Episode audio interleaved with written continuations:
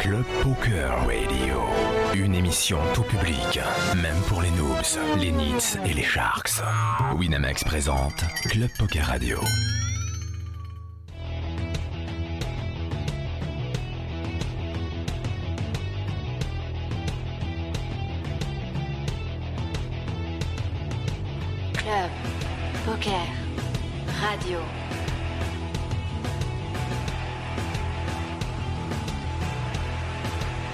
Poker Radio, la radio du poker avec Comanche et Chichi.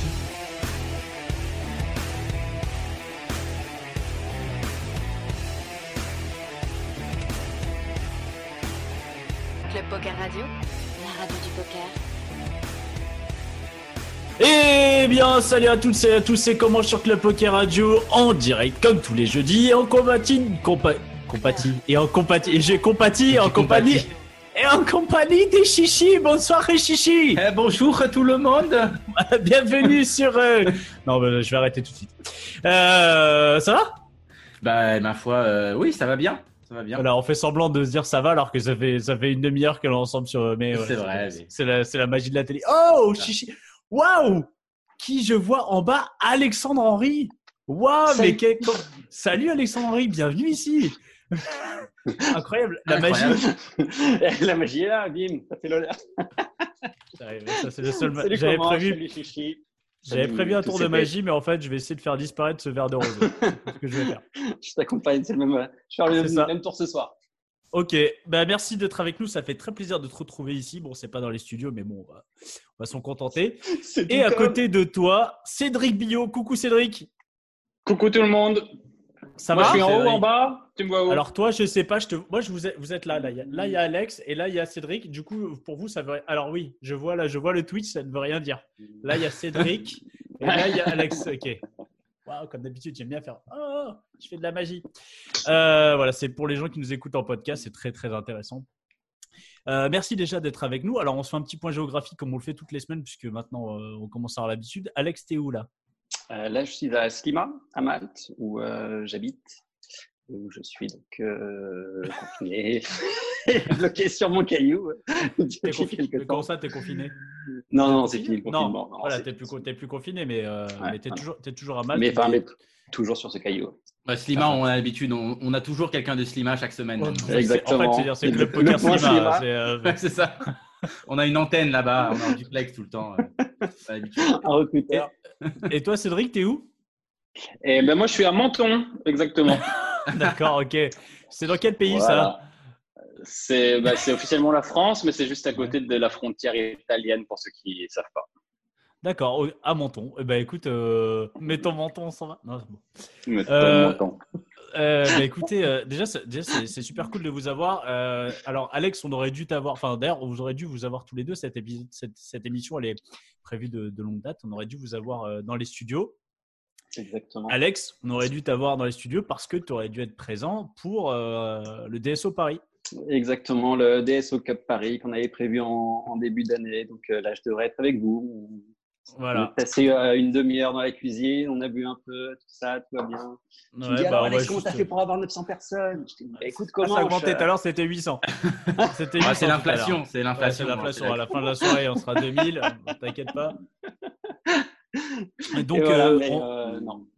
Mais bon, on, on m'a va refaire un petit peu le, on va refaire un peu l'historique parce que en fait, les gens qui nous écoutent aujourd'hui, euh, bah, maintenant ils te connaissent, vous savez, ils te connaissent quand même par rapport à tout ce qui est tout ce qui est les, les, les DSO. Enfin voilà, figure, euh, t'es quand même la figure du DSO. Mais euh, t'es quand même euh, dans cette industrie, dans l'industrie du poker, ça doit faire plus de 10 ans maintenant, je pense, quelque chose comme ça, non? Exactement, le même jour que Cédric. On avait commencé. Ah oui, euh, parce que vous êtes, mais tu viens de chez PS. Non, t'étais pas chez PS, si? Non, Non, t'étais t'étais pas chez PS. Alors avant j'étais chez, enfin avant maintenant j'étais chez Chili Poker et avant Ouais. ça j'étais euh, à, euh, à Paris. Je travaillais avec euh, Cédric donc et euh, Antoine Dorin et on organisait le France Poker Tour. Ah, le France Poker Tour, euh, la, la, la- la Ligue française de poker, ça, c'est... non, c'était ça, ça- Non, Il y avait un non, nom d'une fédération, non? Voilà, il y avait la FFJP, celle où, où est toujours euh, Cédric euh, président, je crois. Et Président. euh, Oh, putain, regarde, il est là. vrai? Ouais, président. Euh, si Ah, on un président aujourd'hui, messieurs, dames, ça rigole pas. Et, euh, et donc, on avait euh, tous les deux travaillé pour Antoine Dorin, qui nous avait embauchés pour euh, organiser le France Poker Tour pour Unibet. Et on a commencé à travailler le même jour, c'était, je crois, avril 2007. euh. Ah oui, donc euh, oui, ça commence à faire un. Ah oui, donc euh, en fait, c'était. Parce que le France Poker Tour à l'époque, c'était pas non plus. C'était quoi la première, la première édition? Non, on était à la troisième, je crois. C'est quoi. C'est Freddy Dib Non, c'est pas ça? Si Il n'y avait pas encore de, de grosses stars. Juste à la fin, pour la finale, on avait dû l'organiser à San Remo, parce qu'en France, euh, ben déjà, un, il y avait quasiment pas de poker dans aucun casino.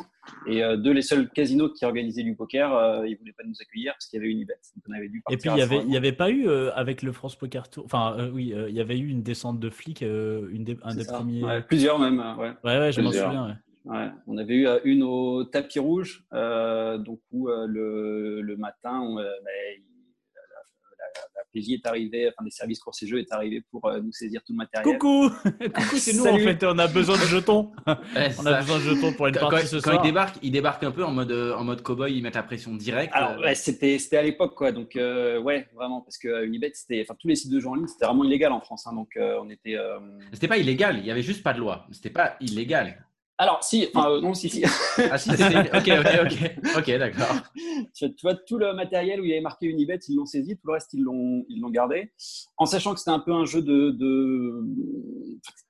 Est-ce que à, à moyen terme, ils savaient que d'ici 2-3 ans, le marché sourirait. Donc, euh, c'était, c'était voilà, un peu ligne euh, orange, mais bon. Et, et donc, le matin de ce France Poker Tour à Paris, au tapis rouge, il y a une dizaine de personnes qui, qui arrivent avec les brassards. Et messieurs, asseyez-vous, sortez vos cartes d'identité. Est-ce qu'il tire, il tire sur les gens et pas. Hey, bouge pas, Non. toi là-bas Mais, mais alors, pour, enfin, pour le coup, il m'est arrivé euh, l'épisode euh, super euh, enfin, stressant parce que quand ils sont arrivés, justement, qu'ils nous ont dit bah, euh, asseyez-vous, montrez euh, vos pièces d'identité et tout ça. Moi j'avais du shit sur moi, j'avais du shit. Non, Je travaillais Je travaille pour. Cannabis, tenez. J'avais pas de pièce d'identité. Et, euh, et donc, il y avait mon patron, Cédric, euh, ma, ma- mon ex de l'époque, qui travaille aussi. Et je, je regarde sur moi, je fais mince, moi, je commence à, à En être plus, en tu parlais pas, tu euh, parlais pas français à l'époque et tout. pas très, très bien. en plus, ton ex était mineur et tout, c'était chaud. Franchement, c'était chaud. Et donc, je vais voir le, le responsable de la police. Je fais écoutez, monsieur, je suis navré, euh, j'ai j'ai pas mes papiers euh, sur, euh, sur moi. Et donc, un, un monsieur que j'avais jamais vu, que je connaissais ni des lèvres ni, ni des dents, et qui me dit euh, bah, écoutez, c'est pas grave, euh, vous prenez la ligne 8, vous rentrez chez vous euh, à, à, à l'homme piqué, vous prenez votre pièce d'identité, vous revenez. Un, pic- un enfin, une personne qui m'avait jamais vu.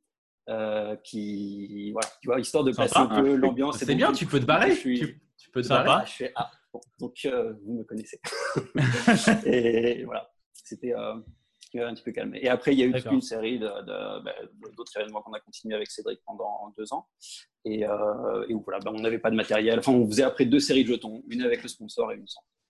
Ah oui, Mais ça, c'était la bonne époque quand même, parce que juste en fait, ils sont arrivés deux heures avant le début du tournoi, et il y a déjà 50 tables d'installées, euh, 500 stacks de prêts, et en deux heures, il a fallu qu'on retrouve des jetons quand même pour les joueurs. Ah, parce que vous avez- Ah, parce que vous avez joué le tournoi vous avez joué le tournoi. En fait, on l'a joué quand même. On a commencé, je crois, avec seulement une heure ou deux de retard. Et on- ce qu'on a fait, on a dévalisé tous les shops de Paris qui vendaient les jetons euh, Casino Royal. Ah. C'est les ça, mois dégueux, hein. c'est les mois dégueulasses pour, des, pour pas cher. hein. C'est- Ils étaient beaux, honnêtement. Ah, ils Après, étaient maintenant, magnifiques. tous ceux du Ah. staff, ils ont, ils, ils ont tous une mallette chez eux Ouais, maintenant. c'est ça avec des grosses mallettes, euh, ouais. Je me rappelle. Ouais, du coup, c'était bien parce que si tu, reconnaissais le truc, tu Tu venais avec donc, mallette. avais 2000, t'a- t'avais 2000 jetons tout à l'heure, t'en as 200 000, là, c'est bizarre. Tu avais trois rebuys devant toi. C'était c'était pas C'est ça. parfait. Euh, ouais, donc et vos, vos chemins sont séparés à ce moment-là, après le, le France Poker Tour? Euh, bah, pendant même parce que moi j'ai enfin, donc j'ai travaillé euh, deux ans euh, là-bas et euh, après il y a Alex Dreyfus qui m'a contacté parce que donc, il venait de prendre la marque pour le, le WPT au Maroc donc il m'a dit est-ce que tu veux continuer à faire le France Poker Tour euh, à Saint-Amand-Loiseau ou est-ce que tu veux venir avec moi faire le WPT à Eh, Marrakech Je te ferai la grande vie. Regarde. et moi j'ai fait Il était, ah il oui était comme ça. Il était comme il faisait ce signe, mais je sais pas ce que ça voulait dire. donc j'ai couru j'ai suivi et, euh, et voilà je suis parti comme ça Donc c'est le début de, de, de l'aventure Chili Poker. exactement en 2009 2009 Euh, d'ailleurs, on est en retournant à Marrakech la dernière fois, euh, on a retrouvé ces tables. Ouais. Euh, Il y avait des tables Chili Poker, WPT Chili Poker, euh, qui, qui, donc, qui se servent pour, tu sais, le salon marocain, enfin le, bar, euh, le bar, euh, non, le bar égyptien. pardon. Égyptien. Salon marocain. donc euh, ouais, donc, ça, ça a fait, ça a fait bizarre. Euh, c'est toi, c'est- à Marrakech ouais. toi, Cédric, euh, à ce moment-là, tu continues un petit peu le, le France Poker Tour euh, ou tu, tu commences chez PS longtemps après? Euh, je crois que j'ai fait quelques mois, quasiment un an en plus euh, au Euh, mais moi, j'avais bougé à Londres en fait, donc je faisais ça un peu à distance. Je m'occupais de la partie online et le PS à l'époque n'était pas encore à Paris et ils avaient leur bureau à Londres et je cherchais quelqu'un pour la France. Donc moi, c'est en 2010 euh, que j'ai commencé pour PS. 2010. Euh, 2010. Ouais, donc t'as sur commencé pour ouais, l'ouverture. T'as t'as commencé pour pour l'ouverture. quasiment ouais, du marché. Ah, j'étais là avant l'ouverture euh, du point .fr, un tout Ouais, petit peu pré- avant, ouais. T'as préparé l'ouverture du coup euh, du, C'est du, ça. du- du ma- du marché. Tu- À, à ce, tu- tu à moment-là, ça se passe comment à l'ouverture? Enfin, avant l'ouverture, la Pardon? préparation. La préparation du marché, ça se passe comment? Tu bossais sur le point .com et ou tu as tout de suite bossé sur le point .fr en amont euh, avant que ça s'ouvre? En fait, pour être précis, moi, je bossais pour les, pour les tournois live. Donc, euh, la partie préparation du point .fr, Ouais, pour ça la pas- licence, j'étais pas touché, assez peu impliqué parce que les tournois live, à la fin, c'est des SAT qui tournaient bah, sur le point .com ou sur les points .fr, machin. Et s'il fallait organiser un FPS ou un EPT, c'était la même équipe, en fait. Donc, c'était pas, c'était pas spécialement séparé pour, euh, pour les licences chez PS encore. Et euh, du coup, tu faisais quoi quand tu es arrivé chez PS Alors, mon tout premier tournoi, moi j'ai commencé ma date d'embauche le 1er mai 2010 et ça coïncide avec le D1A du tout premier FPS de l'histoire qui a, eu, qui a généré quelques scandales. C'était FPS Beaulieu, euh, sur lequel ils avaient annoncé, je crois, une garantie et qu'ils avaient annulé la garantie euh, quelques jours avant le début du tournoi parce qu'il y avait des histoires de volcans islandais qui empêchaient les gens de venir ou je sais pas quoi. Ah, Ah, c'est le, c'est le Non, le Eya Yafayo Cool. Voilà, exactement. Et, euh, et donc, voilà, c'était mon premier jour chez PS. J'arrive et je m'en prends plein la gueule euh, sur Club Poker de tout le monde, euh, machin, en disant What the fuck, la garantie, les gars. Moi, je me cache un peu derrière Balkany à ce moment-là parce que c'est lui qui gérait un peu le truc. Quelle garantie? Et- On n'a jamais dit qu'il y avait une garantie. Exactement. Euh, on l'avait dit, mais c'était pas en euros. C'était une autre monnaie, C'est clair. en dirham. Donc, euh, donc ça, c'est un peu vacciné le début. C'était voilà, c'était mon tout premier jour. Ça coïncide avec le jour 1A. Il y avait euh, le boss de, euh, pardon, le propriétaire de PS, Isai Schenberg, qui avait décidé de venir jouer ce FPS, histoire de rajouter un tout petit peu à la pression. Ah, en plus, il y a Isaac qui est là. Ah ouais, tu m'étonnes. Il y a Isai qui est là, qui me dit si je fais des deux, d'ailleurs, j'aimerais bien que mon nom il soit pas affiché. euh, Je dis merde, on est en. France, euh, on est en France, mec. euh, je, je vais pas écrire Astérix, tu vois, sur le titre euh, du truc. On n'a pas le droit. C'est pas là où il a bon, gagné bon, un tournoi? Non, c'est pas là. Non, c'était à l'île de Man. C'était à l'île de Man. Bizarre. Mec à l'île de Man. Ok. Euh, Par contre, son nom, il était, il était, il était inscrit. Euh, du coup, donc, tu as commencé directement comme euh, responsable des tournois live? Et ouais, voilà, j'étais recruté pour ça. Pour les FPS à la base, pour les France Poker Series. Euh, il y a une petite transition où j'ai dû me faire des France Poker Tour FPT aux France Poker Series. Donc, je crois qu'il y a quelques, quelques semaines au début où j'ai appelé les France Poker Series France Poker Tour. On a fait tout le tour. Au bout d'un moment, tu t'es obligé de te tromper. Enfin, tu, tu sais que tu trouves quelque chose. France Poker, tu, tu mets un mot derrière, ça passe tout le temps. C'est sûr que ça existait. France Poker Series, France Poker Tour, il y a tout. Il y a France tout. Poker France Poker Festival. Open, France Poker Festival. Festival. Bah là, il y a les France Poker Festival. Je crois que c'est avec Party Poker, je crois. Ah ouais? Ça? Bah ouais, ouais, le- qui devait avoir lieu au cercle euh, Pierre Charon. Ouais, au club Absolument. Putain, ça y est, tu vois, j'ai- Il y a pas eu les, il y a eu les Oh là France là. Poker Cup aussi. Je crois qu'il y a eu un truc, c'était- ça s'appelait France Non, c'est Poker Two Cup. Girls, Two Girls One Two Cup. Girls One Cup. Ouais. C'est pas pareil. Ah, C'est je me rappelle. J'avais Daïn en plus ce truc. C'était sympa. Ah, moi, Un j'ai. très bon Pas souvenir. moi. Ça m'étonne vraiment pas de toi. Très bon souvenir. Euh, du coup, tu es resté jusqu'en 2017 C'est ça euh, Jusqu'à TPS? fin 2017. Fin 2017, ouais. Euh, Du coup, tu as vu l'âge d'or du poker Merci. français, tu as vu la, as vu la décadence, tu as vu, la, t'as vu le- les moments plus difficiles, et puis tu as vu aussi le, Le Black Friday aussi. le Black Friday. Et puis, Le en Black en fait, Friday, c'est- que ouais. tu as vécu, t'as vécu Poker Stars euh, sous l'ère Scheinberg, qui était a priori euh, quand même euh, très belle ère, hein, selon euh, tous les gens qui ont travaillé chez Poker Stars. Avec Balkany, je crois que c'était une ère qui était pas trop mal, mais ça s'est vite cassé la gueule un petit peu, non? Pour être honnête, je ne suis pas la meilleure personne pour dire du mal de Balkany parce que j'avais Ah, assez peu à faire à lui mal. en fait. Je pourrais, je pourrais- en, en fait, je pourrais même dire du bien d'ailleurs parce que moi, le, le peu que j'avais à faire à lui, euh, à chaque fois, ça se passait super bien parce qu'il était, euh, il- lui en fait, il kiffait les tournois live, il kiffait mettre l'équipe PS live. D'ailleurs, c'est lui qui a contribué à ça avec, euh, avec l'équipe de Bendo, Benny et You. Et ça, c'était cool et c'était bah, pour le coup poussé que par la France. Il y avait que les Français qui faisaient ça. À l'époque, il y avait les Estrellas Poker Tour, il y avait l'Italian Poker Tour, il y avait UK IPT et ils faisaient pas tout ça en fait. Donc, euh, pour le coup, merci à, merci à Balkany et toute l'équipe d'avoir lancé ce projet. C'était une super ambiance. Tu as bossé un peu, est-ce que euh, sur, sur, le live, bah, avec l'équipe notamment PS Live, euh, euh, Bendo et surtout Ben Yeyou qui était sur la Maison du Bluff, tu as, eu un petit peu, tu as géré un peu ça ou... Ouais, tu dedans? Ouais, surtout, surtout l'FPS, pendant quatre saisons, en fait, ils sont venus sur quasiment tous les tournois. Donc, donc en effet, on bossait avec eux parce que quand on fait par, par exemple un plan de table, un plan de salle, il faut être sûr que Bendo il ait suffisamment de place pour mettre la table télé, pour mettre les caméras. Il faut que Benny et You ils aient l'arrière des chiottes pour mettre leur poste commentateur, machin. Ah, ça, ils étaient bien. Ils sont mieux logés que nous quand on le fait. les chiottes, c'est pas mal. Ils, ont des chiottes, ils avaient des chiottes dans les. Ah, la classe. Ah, non, les non, mais dans des bouteilles d'eau et tout. mais il y avait des moments où c'était un peu à l'arrache. Mais euh, non, ça, c'était vraiment une super ambiance parce que c'était une équipe de quoi 20-30 personnes qui se baladaient. Quand on faisait quoi? On faisait une dizaine de FPS par an et il y avait toujours ouais, Dieu et béni, forcément, la bonne ambiance. il y avait quand même une dizaine de FPS. Hein. Une dizaine de FPS, euh, c'est fou, quoi.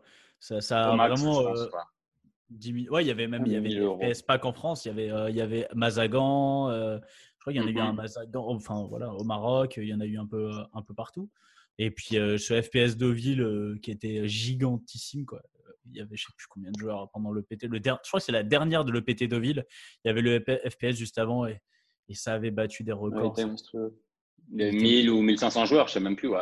Sur, un, sur un 1000 balles, c'était énorme. Ouais, il y, avait, il y avait une première place, je sais plus combien, mais c'était euh, plus de 100 il y avait, à, à, ce moment-là, je me rappelle, il y avait tous les, les Supernova Elite, et je crois peut-être une partie des Supernova aussi, euh, qui étaient invités euh, sur les FPS. C'était invité. Qui avaient les, les, tickets, je me rappelle de la soirée à Deauville. je me rappelle, ouais, c'était impressionnant ce, ce FPS. Il y avait une tonne de, de, monde, et il y avait beaucoup, il y avait même beaucoup de stars aussi internationales qui s'étaient déplacées. Bah, il y avait le PT qui suivait, donc peut-être que ça permettait, ouais, ça, ça, faisait un beau festival, quoi. Ça faisait beaucoup de, beaucoup de tournois euh, à Deauville, c'était sympa. Ça, c'était un concept euh, que mon ancien patron Edgar Stuchli, c'était un grand Autrichien qui était bah, pour le coup le boss des EPT.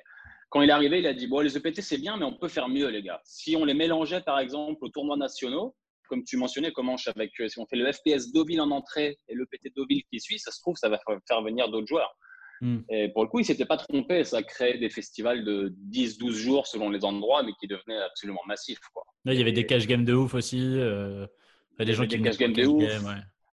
Il y avait des gens qui, faisaient, qui venaient jouer le 50K, ensuite qui bossaient, qui se mettaient sur le FPS. Après, tu avais le de, avais le FPS Roller à 2000. Avais, je crois, il y avait 90 ou 100 tournois sur 10 euh, jours, 12 jours. Ce qui était des fois un peu trop parce qu'il y avait des micmacs dans l'organisation et tout, mais euh, les joueurs, en tout cas, étaient au rendez-vous à l'époque. Clairement. Le, FPS, c'était un peu le début des tournois, on va dire. Euh, enfin, c'est à cette période un petit peu où les buy ont commencé à descendre. C'est vrai qu'il y avait déjà, il y avait déjà Alex. Il y avait le DSO d'Alex. Euh, le DSO, c'était 2010. C'est ouais, 550 ouais, toujours. Ça a toujours ouais. été 500. toujours, okay. ouais, 550 depuis euh, 2010. Euh, ouais, février 2010. Premier, premier DSO, c'est où? À Dublin.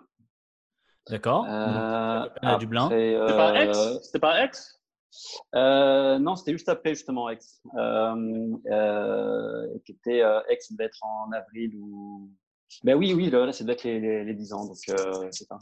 on devait le faire le, à X mi-avril, c'était avril 2010, le premier DSO. Et à cette époque, ben, du coup, tu vois, c'était juste avant l'ouverture du, l'ouverture réelle du .fr. Et euh, on a vu vraiment beaucoup de problèmes avec, euh, avec euh, la police des jeux pour la dernière fois de ma vie. J'ai eu des problèmes avec eux. Mais ouais, ça a été un, un événement très compliqué. Alors, juste pour, pour, pour, raconter un peu comment tu l'as créé ce tournoi, qu'est-ce qui, qu'est-ce qui, qu'est-ce qui a fait sa singularité, qui fait qu'aujourd'hui il a perduré dans le temps bah, Parce que, à la base, j'étais, bah, comme Cédric, on est un peu des joueurs amateur euh, éclairé, on va dire. Euh, et pour éclairé, on vérifiera la partie technique. Ah, c'est clair. Éclairé, le mec, il est là. on est un peu des amateurs. En fait, on est des professionnels. Enfin, on est des boss. Enfin, on touche notre bille, je veux dire. amateur éclairé. Euh, je sais qu'il faut coucher à se euh, quand tu es euh, au milieu de position. On verra. Ah ouais. non, je plaisante. Non, c'est illuminé, illuminé le mot que tu cherchais, c'était pas éclairé. Euh, non, mais que euh, ouais, c'est le dernier événement qu'on faisait euh, à, à, Aix. Vous parlez du DSOX ou comment c'était mm. créé? Bah, Comment tu l'as créé le, le DSO ah pardon. donc, il n'y avait pas d'événement à cette époque-là, de à moins de 500 euros ou à moins de 1000 euros même, avec des vraies structures. Les seuls tournois que bah, qui faisait un petit peu rêver. Tu vois, quand on habitait Paris, c'était le, les EFOP de l'ACF tous les ans. Donc, le tournoi le moins cher, c'était le 500 avec une structure sur un jour, tu vois. Donc, c'était rapide. C'était Ouais. en fait, c'est le 500 du, 500 du, du mercredi. Du mercredi ou Mercredi, je crois. Euh, mais il y en avait un sur deux jours, enfin, ouais, où, euh, où c'était la finale le lendemain, quoi, qui faisait pendant le- les tournois FOP, qui faisait, euh, bref. Et euh, en tout cas, voyager pour avoir un tournoi à 500 euros sur euh, trois jours avec une vraie structure des niveaux d'une heure, ça, ça, ça n'existait pas. Les casinos ne voulaient pas le faire parce que pour, euh, ben, pour 100 euros de, de rec en plus, ils faisaient des 1000 euros et, euh, et, Ouais. C'était beaucoup plus intéressant pour eux. Donc, euh, on a beaucoup bataillé au début avec euh, les, euh, les casinos en Europe pour, pour mettre en place le, ben, ce format de 4 jours avec moins de frais, avec plus de plus d'heures de, de, de croupier. Et, et petit à petit, ça, ça a marché parce que la demande a évolué aussi beaucoup. Donc, voilà. Mais dès le début, par contre, c'est sûr, on faisait bah, le premier tournoi qu'on avait fait à, à Aix, donc en France, le tournoi était euh, sold out complet. On pouvait pas, c'était 500 joueurs et à l'époque, quand on déclarait un événement, il fallait déclarer grosso modo le, le- le nombre de participants que, que tu visais et tu pouvais pas le dépasser. Donc on avait déclaré 500, on Ah pouvait ouais pas faire 501. Ouais. Ah bah, c'est génial. Ah, tu pouvais pas C'est vrai, dépasser. aujourd'hui- ça serait génial. ah, J'attends 500 personnes. Il y en a 1000 qui viennent, t'es dégoûté. Mais du coup, Ouais, si tu n'atteins pas le cap, enfin, il n'y a pas de problème. Il faut juste pas le dépasser. bien sûr, bien sûr, non, non, c'est. il faut qu'il y en ait souci, mais 500 piles. Ah, mais en en fait- 2010, hein. en 2010, hein, quand tu avais. le C'est- le même principe que, tu sais, Quand tu crées ton compte euh, cash game, enfin ton compte euh, poker tout court, mais bon, bref, oui, tu dois mettre ta, ta limite, ta limite de, de, tu sais, de cash out automatique. Bon, bah, tu mets Ouais. un million. Ouais, c'est ça. C'est chiant parce que moi, je tiens pas une semaine. Ah ouais, moi, c'est chaud. ouais, Euh, J'en peux plus. Je n'en peux plus d'ouvrir des PEL, ils sont tous pleins. Et, et du coup, comment ça se fait que, tu vois, tu as créé ce tournoi en 2010, ça a tout de suite super bien marché. Pourquoi il n'y a pas eu, ça n'a pas fait des bulles? Pourquoi il n'y a pas, euh, à l'époque, ce qui s'est fait aujourd'hui, hein, plein de tournois comme ça, à plus petits buy qui se sont lancés et, et parce que Bah, il y en a, il y en a Il y en a certains qui se sont créés, ouais. Il y en a beaucoup qui sont morts aussi parce que c'est un, enfin, le business model, il est quand même très très euh, ric-rac, hein. Donc euh, encore une fois, avec des frais à 50 euros, quand tu as payé tout le, le- le casino, le personnel, le- les hôtels, les frais de déplacement, il reste pas grand chose, donc euh, tu peux pas te. Le reg, c'est combien sur un, sur un 500 C'est un 500 C'est un 450 plus 50 C'est un quoi? 550. un, C'est un 500 550, plus, ouais. c'est un C'est 500 ça. plus Et alors, 50. Ok. C'est ça. Et aujourd'hui, sur les DSO, enfin, la, formule a changé aussi. Maintenant, on fait 490 plus 60. Mais on organise des, euh, des free rolls et euh, enfin, on organise deux free rolls sur l'événement où euh, tous les joueurs qui sont éliminés peuvent revenir pour rentrer dans le tournoi ou pour avoir des tickets pour jouer des side events pendant le week-end. Et puis on voit derrière, si on, quand on gagne, on remporte cette ceinture, c'est ça? Exactement. On marque son nom Allez, dessus. mon- montre-la montre-la nous, elle est trop belle. Oh Ah, non, mais c'est- c'est- c'est- J'attendais que tu mais j'ai déjà mis la mienne. Regarde. Ah, on va voir la, la petite ceinture des SO. Il s'est fait un petit, il s'est fait un petit kiff perso. Je suis sûr qu'il a marqué un, truc gros salace un dessus. kiff. Je suis, sûr- je suis sûr que tu t'es marqué, tu t'es marqué un truc perso dessus. Je suis sûr. Non? J'aurais adoré. J'aurais Ah, il a nettoyé, elle est toute propre et elle brille, elle est magnifique. Ah ouais. Ça fait bizarre. La première fois que tu ramènes une meuf chez toi comme ça, c'est quoi Ah, je fais de l'UFC, tu comprends, je fais Pourquoi du il y a, UFC. un- il y a un petit crochet en dessous? Il y a un petit crochet en dessous. Qu'est-ce qu'on peut rajouter? Elle, est... elle est extensible. Euh, Montre-la nous, attends, on l'a pas bien vue. Je, je la trouve, elle, est, elle est vraiment magnifique. Il parlait pas de la ceinture, non, mais il parlait pas de la ceinture. Non, mais du coup, c'est vrai Ça, que c'est. Sur les côtés, il y a tous les gagnants, donc depuis le début. euh, Mais c'est Ah ouais c'est stylé. Ah, ça, on le voit pas trop. Je trouve ça trop cool d'avoir, euh, tu vois, par exemple, on a les bagues WSOP, c'est un objet, tu vois, il y a, il y, a, il y a un truc caractéristique, la ceinture, personne ne l'avait. Ah, Tu débarques, tu encore, débarques tu vois, à voilà. un tournoi avec la ceinture, c'est clair. ça fait Là, son effet. sur, Ça, sur c'est clair, l'épaule. ça fait ton effet, quoi. Tu la poses là sur la table, tu arrives sur l'épaule, ok. Du coup, attends, c'est pas. Qui c'est qui en a gagné plein? C'est pas Jérémy Palvini qui en a gagné plein, non? Euh, il a trois. Non, les DSO, c'est. euh, euh, Les DSO, c'est non, qui c'est Quentin. Quentin qu'on a. Quentin, il en a gagné un. euh, Comme à- high roller et un normal. High roller, il en avait gagné un. Non, deux high rollers. Et, Il en a gagné un- deux ou trois, un je crois. event. Ouais, c'est ça, il a gagné. Ah non, c'est. Alexandre Herr qui en a gagné deux. Alex Frère, il en a gagné deux la même année, surtout. Euh, dont... le même jour. Et- Il lui fallait une ceinture. Maintenant, le truc, c'est qu'il lui fallait une ceinture pour sa femme. Du coup, il s'est dit, je vais gagner une autre. Normal. Mais à, plus, à plus de 300 joueurs. hein. C'est la Donc, classe. euh, il Ouais. avait ouais, grosse Ouais, perte. Et, euh, et sinon, Messi de Turan, qui est un joueur euh, du Sud, euh, tu vois, qui habite dans le Sud, qui en avait gagné deux aussi. D'accord. Et bah, en tout cas, ouais, la ceinture, c'est toi qui as eu l'idée? Et la début, ceinture, c'est moi pas- qui ai eu l'idée. Non, ça non, vient là-bas, pas au tout début, trophée. hein. Ouais, Non, non, non, c'est ça, c'est depuis euh, l'année dernière. Euh, mais c'est enfin, exactement pour la raison que tu as dit. En fait, euh, je ne voulais pas copier les autres. Il y avait un qui se détachait vraiment. Un trophée, ça fait un peu karting. Donc, je me suis dit, vas-y, on va. enfin, en regardant sur Internet, je suis tombé sur les trucs de, de ceinture. Je me dis, mais ça trucs de ceinture. Je veux Ça pas savoir existe sur quel site t'étais pour. de, truc de Undisputed, le WWF. Ah ouais, ok. Ouais, mais vois, ça fait un peu, voilà, ça fait MMA, c'est bien. Ouais, MMA, zéro, zéro tracas. Euh, bon, et, et, euh, on, va, on va quand même parler de, de, de ce que. On avait reçu ton acolyte euh, Cédric il y, a, il y a quelques semaines. Du coup, alors là, le changement de cap complet après le. Complet. après alors, déjà, première question. Parce que donc, alors on va parler, donc c'est Cannabis, hein, tu as lancé euh, ta, ta boîte. C'est c'est parce que tu es, es un. t'es- comment, comment dire Parce que t'es un drogué non, c'est pas dire. t'es un drogué. Alors, je- non, non, c'est c'est justement, t'es un- t'es t'es un t'es consommateur, t'es t'es quoi Pourquoi Pourquoi t'es lancé là-dedans? Euh, pour être honnête, ouais, à la base, je suis consommateur. Euh, mais je suis un consommateur, mais aussi je me suis renseigné parce que ce que je consomme, j'aime bien savoir ce que je consomme. Et donc, euh, et donc, depuis plusieurs années, je me suis bien renseigné sur le cannabis. Alex se souvient peut-être même à Paris et tout. J'ai toujours été un petit peu un geek, tu vois. J'aime bien savoir. euh, moi, si je vais acheter de la bœuf quelque part, je veux savoir ce que c'est, tu vois. Et je vais la regarder, Ouais. je vais l'analyser, machin. Et depuis plusieurs années, même quand j'étais encore chez PS, je voyais ce marché qui changeait en fait. J'entendais parler les États-Unis, il y a quelques États qui légalisent, euh, l'Espagne, il y a des trucs qui bougent, la Suisse, ils lancent des trucs. Donc ça vient à la- d'une part parce que je crois au produit, j'aime le produit et euh, je pense qu'il y a énormément de trucs à faire en fait parce qu'en en me renseignant après sur euh, sur l'histoire un peu du cannabis, je me suis rendu compte qu'il y avait toute cette prohibition qui était basée sur sur pas grand chose en fait. Et j'avais la certitude que ce marché allait changer en fait.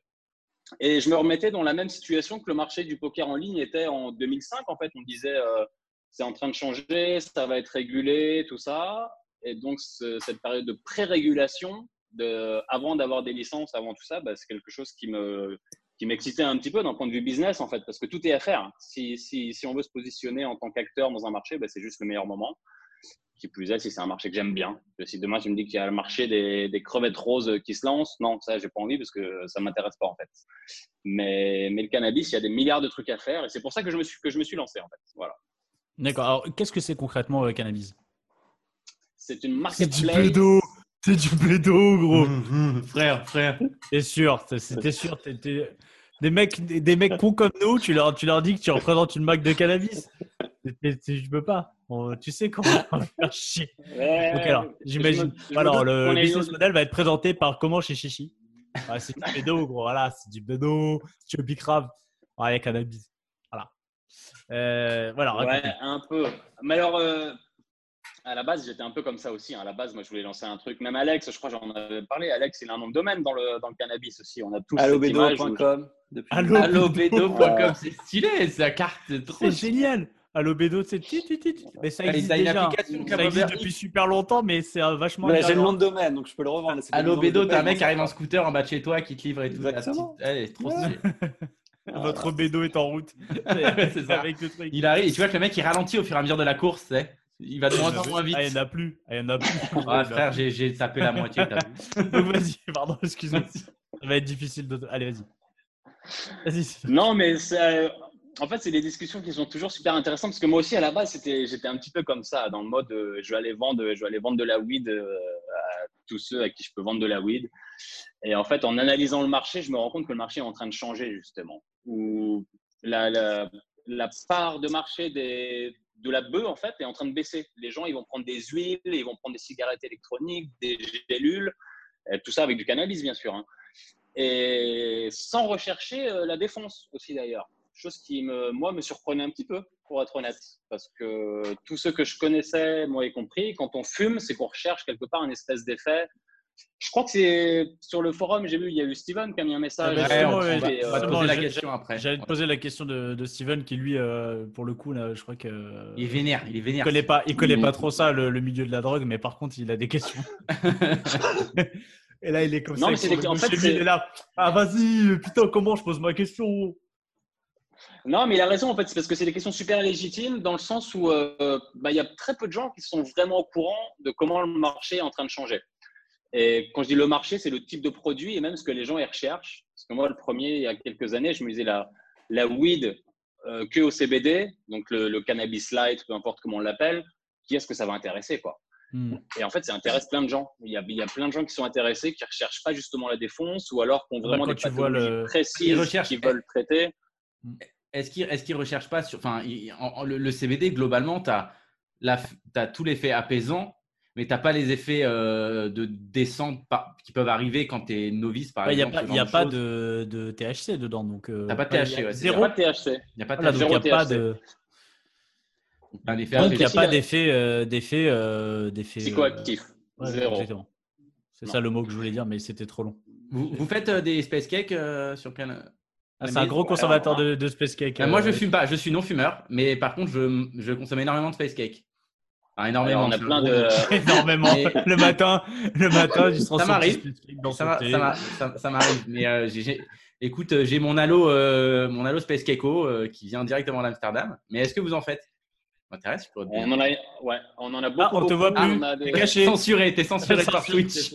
Ah voilà, c'est bon. C'est le, c'est le space cake. Euh, en en fait, on en a énormément. Il y a des cookies, il y a des brownies, il y a des gâteaux dans tous les sens. La, la gamme de produits, tous les jours, je reçois des nouveaux produits. C'est un, truc de fou. Il y en a qui lancent, euh, on pourra en parler plus tard, hein, mais il y a une gamme de produits alimentaires juste incroyable, incroyable, incroyable. Ok, j'irai. Ça m'intéresse parce que je cuisine beaucoup. Voilà, c'était mon aparté, mais c'est tout. Euh, euh, du coup, euh, bah, parce qu'on parlait du CBD, il, y a eu l'ouverture de, de- dans certaines villes de, de certains shops de CBD et ça a été un carton euh, de, de malade. Moi, je sais qu'à Besançon, là où je suis, il y a eu un shop qui a ouvert. euh, ça a été, euh, ça a été genre la queue dans la rue. euh, euh, ça, ça a été la folie d'ailleurs. ça a tellement été la folie que bah, ils ont été fermés Ouais, par les le autorités quelques temps après euh, parce que. Par les autorités. Ouais. ça fait un après, peu comme le poker. Ça fait un peu comme le poker, tu vois, c'est trop facile. C'est trop facile. là. Il y a un truc qui est, il y a un truc qui est bizarre. Il y a de l'argent? Un truc, euh, un truc Ouais, bizarre mais le Ok. poker, ils se sont pas dit on va fermer. Ils- sont pas dit on va fermer. Ils se sont dit on va prendre l'argent. On Mais prend tout. On voilà, prend tout. on prend votre argent. C'est Ouais. le nôtre maintenant. C'est ça qu'ils se sont dit. En fait, je faisais un parallèle tout à l'heure avec l'industrie du poker il y a 10-12 ans. Et quand, avec Alex, on parle en début d'émission de, des flics qui venaient au tapis rouge, qui nous prenaient les jetons, tout ça. Il y a exactement la même ambiguïté sur, le, sur les lois dans le cannabis. C'est-à-dire qu'il y a la loi française qui dit A et la loi européenne qui dit B. Donc la loi française, à l'époque du poker, elle disait non, les sites.com, ils n'ont pas le droit en France. Alors que la loi européenne disait non, n'importe quel site qui a une licence en Europe a le droit d'opérer dans tous les pays européens. Donc forcément, on sait que s'il faut se battre auprès des tribunaux européens, c'est le bordel, mais tu es quand même couvert par la loi et c'est exactement la même chose avec le cannabis et le CBD, où euh, les flics français locaux, donc les flics de Besançon, ils sont arrivés dans la boutique, ils ont dit tiens, toi tu vends du cannabis, c'est illégal, on ferme. Et le mec, je pense qu'à force, hein, il y a des groupes euh, qui se défendent de tout ça. Et euh, ils sont allés voir des avocats. Les avocats, ils ont fait les belles lettres. Droit européen. La France euh, va à l'encontre du droit européen. Mhm. Donc, ils ont rouvert leur boutique.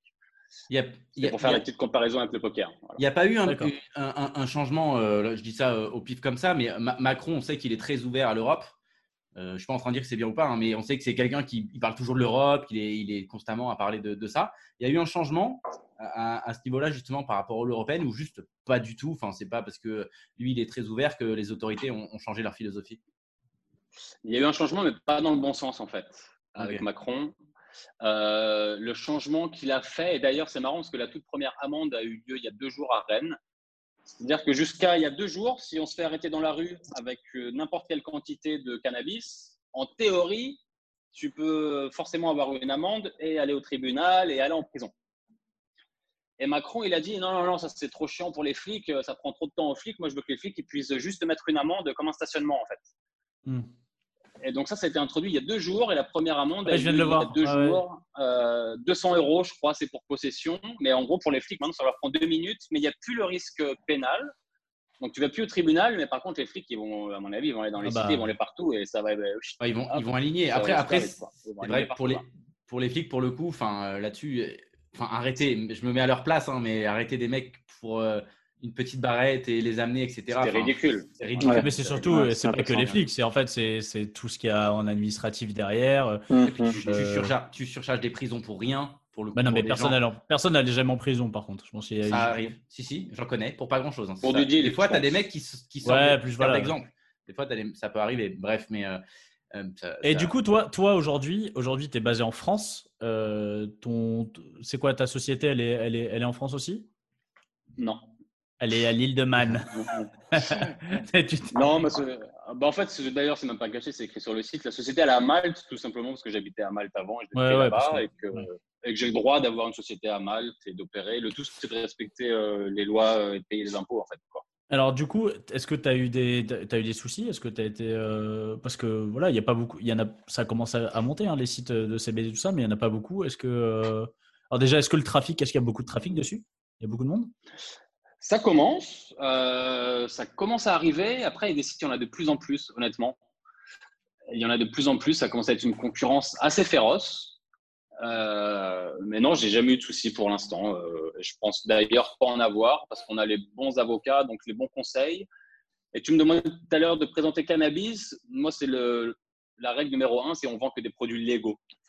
Donc, on fait super attention au taux de THC, donc euh, tout ça. Moi, je vais, c'est le truc le plus important. Je veux bien dormir la nuit. Je veux que mon business il marche bien. Et donc, on vend que des trucs légaux. Donc, même si demain les flics ils viennent me voir, je passerai un sale quart d'heure, mais je suis pas inquiet parce que je sais qu'au fond, euh, je risque rien. en fait. Et pour faire un parallèle avec, euh, avec le poker, au niveau de l'image, cette fois-ci, euh, le poker, maintenant, c'est totalement légal. L'image évolue, elle évolue même en bien. Je pense que maintenant, il y, a, enfin, il, y a, il y a- quand même beaucoup moins de problèmes. Il y a toujours des problèmes, par exemple, euh, si tu vas à la banque, ça peut arriver, ça peut être compliqué. Euh, été dernièrement d'ailleurs pour euh, un prêt. Moi, ça s'est très bien passé, mais on sait que ça peut avoir une image négative sur plein de personnes. Est-ce que toi, quand tu présentes ta boîte, même si tu vends des produits légaux, le poker est totalement légal en France, est-ce que ça t'a déjà posé des problèmes en termes d'image, des gens qui te jugent un peu par rapport à ce que tu fais, que tu vends euh, En France, est-ce que ça passe ou, ou tu sens que non, non, les mentalités, ça pose pas de problème? Ça, bah, ça, ça va forcément dépendre des personnes que tu as en face de toi. Déjà, selon l'âge qu'ils ont, quelqu'un de 70 ans, en général, va être beaucoup moins ouvert que quelqu'un qui a 20-30 ans. Mais non, j'ai pas eu spécialement de, de réticence ou de problème d'image. Par contre, ce que tu disais, en effet, tu vas avoir la banque, tu vas ouvrir un- déjà rien qu'un compte bancaire pour ta société, bon courage. Tu veux avoir un hébergeur pour ton site web, bon courage. Tu veux proposer un moyen de paiement en carte bancaire sur ton site, bon courage. Parce qu'en effet, là, ils te regardent tout, c'est quoi, cannabis? Ah, mais c'est légal. Ah, mais non, on veut pas, en fait. Euh, Ouais. ça, Ouais, Ils ça, cherchent pas plus loin, quoi. Ils cherchent pas plus loin. Hmm. Ils voient, ils voient tout de suite ça et loin. Ils veulent pas prendre de risques en fait. Voilà.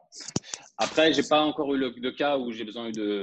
Je suis pas allé voir des banques ou des administrations et même quand j'y vais en fait, ben, je leur dis pas que je fais du cannabis tout simplement. Je fais des, je fais des Je je fais de la internet. Ouais, cocaïne. tu fais du business, quoi. Non, mais c'est c'est comme un joueur. Alors, au final, Cocaïse. Je un truc qui s'appelle cocaïse. Bah, c'est la cocaïne. Comme les joueurs, tu dis, bah écoutez, j'ai des revenus issus d'Internet, mais tu ne dis pas plus que ça. Donc, euh, Un peu.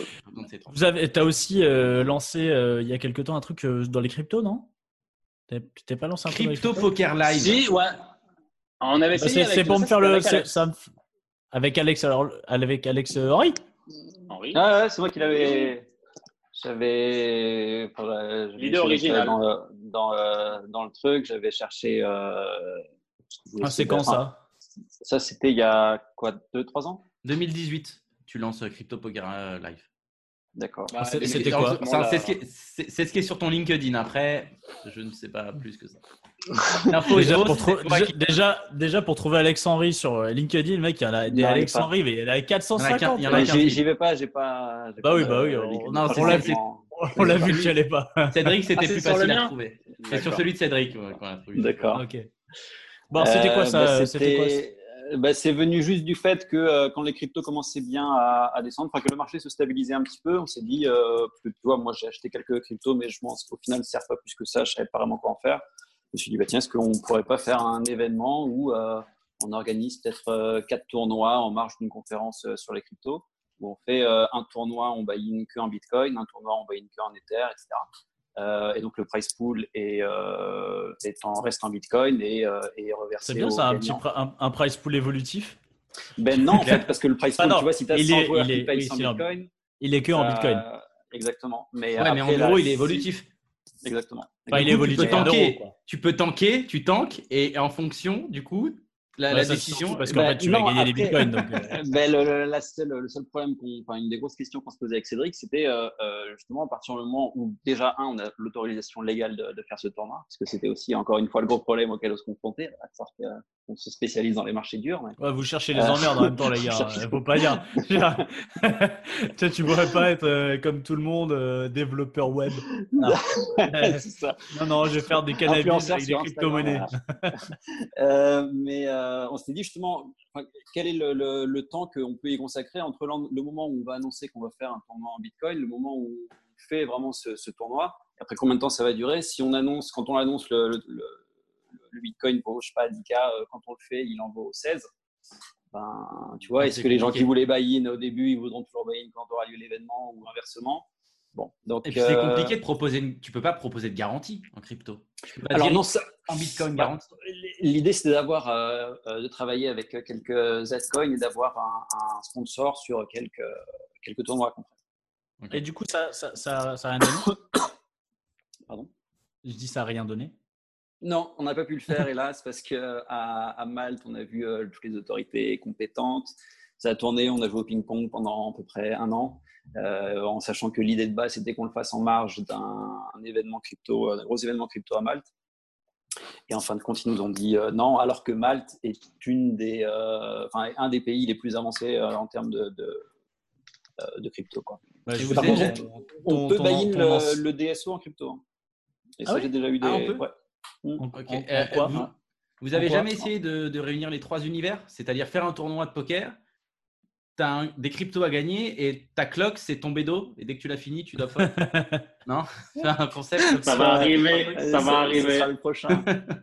un jour Cannabis. Poker Tour, Cannabis Poker Tour. Alors, du coup, le DSO, on peut buy-in euh, quoi en crypto? Que, que Bitcoin ou il y a d'autres euh, Alors Bitcoin et Ether, ouais, voilà, et ça avait marché Et vraiment euh, quand. On peut pas, on peut pas euh, en chilies, quoi. On peut pas. non, on peut pas- Non, on peut pas. C'est incroyable. euh, on peut pas en Chili's, mais on peut en, en Bitcoin, en Ether. Mais il y a plus de gens qui demandent aujourd'hui. Il y en avait eu euh, quand j'avais fait le tournoi à l'île Maurice, où il y avait une, euh, euh, 7 joueurs qui avaient fait le buy-in, qui avaient fait le change. Donc c'est pas non Par plus contre, ça, ça aurait pu être rigolo que les gens demandent d'être payés en bitcoin. Enfin, tu vois, on aurait pu, les gens auraient pu être Ah, payés. non, ça, per- personne jamais. Non, ça c'est pas possible. non, enfin, euh, si on me le demande et qu'il y a beaucoup de joueurs qui le demandent, je, je pourrais le considérer, mais. euh, Ouais, parce que tous les gens, tous les gens qui veulent, tu vois, tous les Espagnols qui vont au Maroc, qui veulent être anonymes, paf, tu t'appelles NC, tac, t'es payé en bitcoin, je peux te dire que là, t'es tranquille. c'est ça. Ah, t'es- C'est ça. t'es tranquille. Euh, ah tiens, je vois une petite question de Venstyle qui pop. Est-ce que Alex a des nouvelles de Virginie Caprice? On était obligé de t'en parler. On est obligé de te demander des nouvelles. Eh ben. Attends, c'était bienvenue au SDO, c'est ça, non? Oh non, Ouais. SOD. SOD, ouais, elle les a toutes faites. hein. Ah bah. Euh, eh ben non, j'ai pas eu de nouvelles d'elle. Pourtant j'ai essayé, mais euh, euh, elle euh, non, Euh, non non, elle. T'as elle est ghosté, c'est pas, pas clair. Elle est non, c'est qu'elle a switché sur le foot maintenant. Mais non, parce que même, enfin euh, non, euh, réellement, je l'avais invitée pour qu'elle revienne sur les tournois avec sa copine ou une autre, parce Jen- qu'elle avait avec quand même. Jennifer. Ouais. Avec Exactement. Jennifer Favier. Favier. Exactement. Voilà. Mais non, elle a switché complètement. D'accord. Tant pis. tant pis, tant pis. C'était, ça, aurait été une belle aventure. fait- il y a un an, on avait fait un petit truc avec Anna Paulina. Putain, toi, t'aimes bien. C'est. Ah, moi, je, moi, je suis team Anapoline, hein, perso ici. Ouais. Pour ceux qui savent pas, c'est une. Les Tapez le- crypto-monnaies. tape- les Tapez le nom sur Google, mais à la fin de l'émission. Sinon, euh, on sait qu'on va vous perdre. Voilà. Euh, On sait comment ça marche. Bon, on sait que ça va durer, on va vous perdre 5 minutes, après vous allez revenir. hein, On sait comment. C'est clair. C'est ça, mais bon. Hein. euh, ou laissez Twitch qui On tourne, connaît. regardez-moi. On les connaît. Bah, alors, pour parler un peu du, du dur, parce que là on parle de tournoi, on parle de plein Ah. de choses. Mais euh, bah, les tournois live cette année, c'est fini, quasiment, on va dire, à cause de, à cause de la, la pandémie. Euh, ça se passe comment justement quand. euh, bah, toi, Cédric, maintenant, tu as, lancé ton bise, mais Alex, euh, quand on organise des tournois, quand c'est notre taf, etc. euh, Eh ben, ouais, c'est compliqué. Non, ça a été trois mois un peu, euh, un peu dur pour euh, l'industrie en général, pour tout, Mm. tout le staff, là, là, sur les copies of mais les, les gens vraiment opérationnels sur un événement et qui, qui allaient vraiment d'événement en événement. J'avais encore de la chance parce que bah, Unibet est resté mon sponsor pendant. Enfin, il est mon sponsor sur l'année. Euh, mais après, oui, ça a été. euh, bah, comme dans tous les, les, les mauvaises nouvelles. Euh, au début, on n'accepte pas, on se résigne et puis on essaie de penser à autre chose, voir la suite. Et puis que, bon, si j'ai passé un petit peu par toutes les étapes, à savoir s'il fallait que je change de métier, est-ce que j'avais pas fait le tour du poker aussi, est-ce que, est-ce que ça va reprendre, est-ce que ça reprendra un jour. bon. Et, là, récemment, ces, derniers jours, les nouvelles sont meilleures quand même. Euh, pour euh, j'ose espérer qu'on peut avoir des nouvelles dans les euh, très bonnes nouvelles dans les prochains jours. Si on pouvait réussir à maintenir le tournoi de cet été, à la grande motte, qui était prévu à la grande motte, voilà, en juillet. Est-ce que tu as des as les dates? T'as les dates juste Alex? Alors ben, les dates qui étaient, enfin, non non, j'en sais rien. c'est juste, j'aimerais bien. Euh, mais la, date, en tout cas, qui était prévue, c'était fin juillet, du 21 au 26.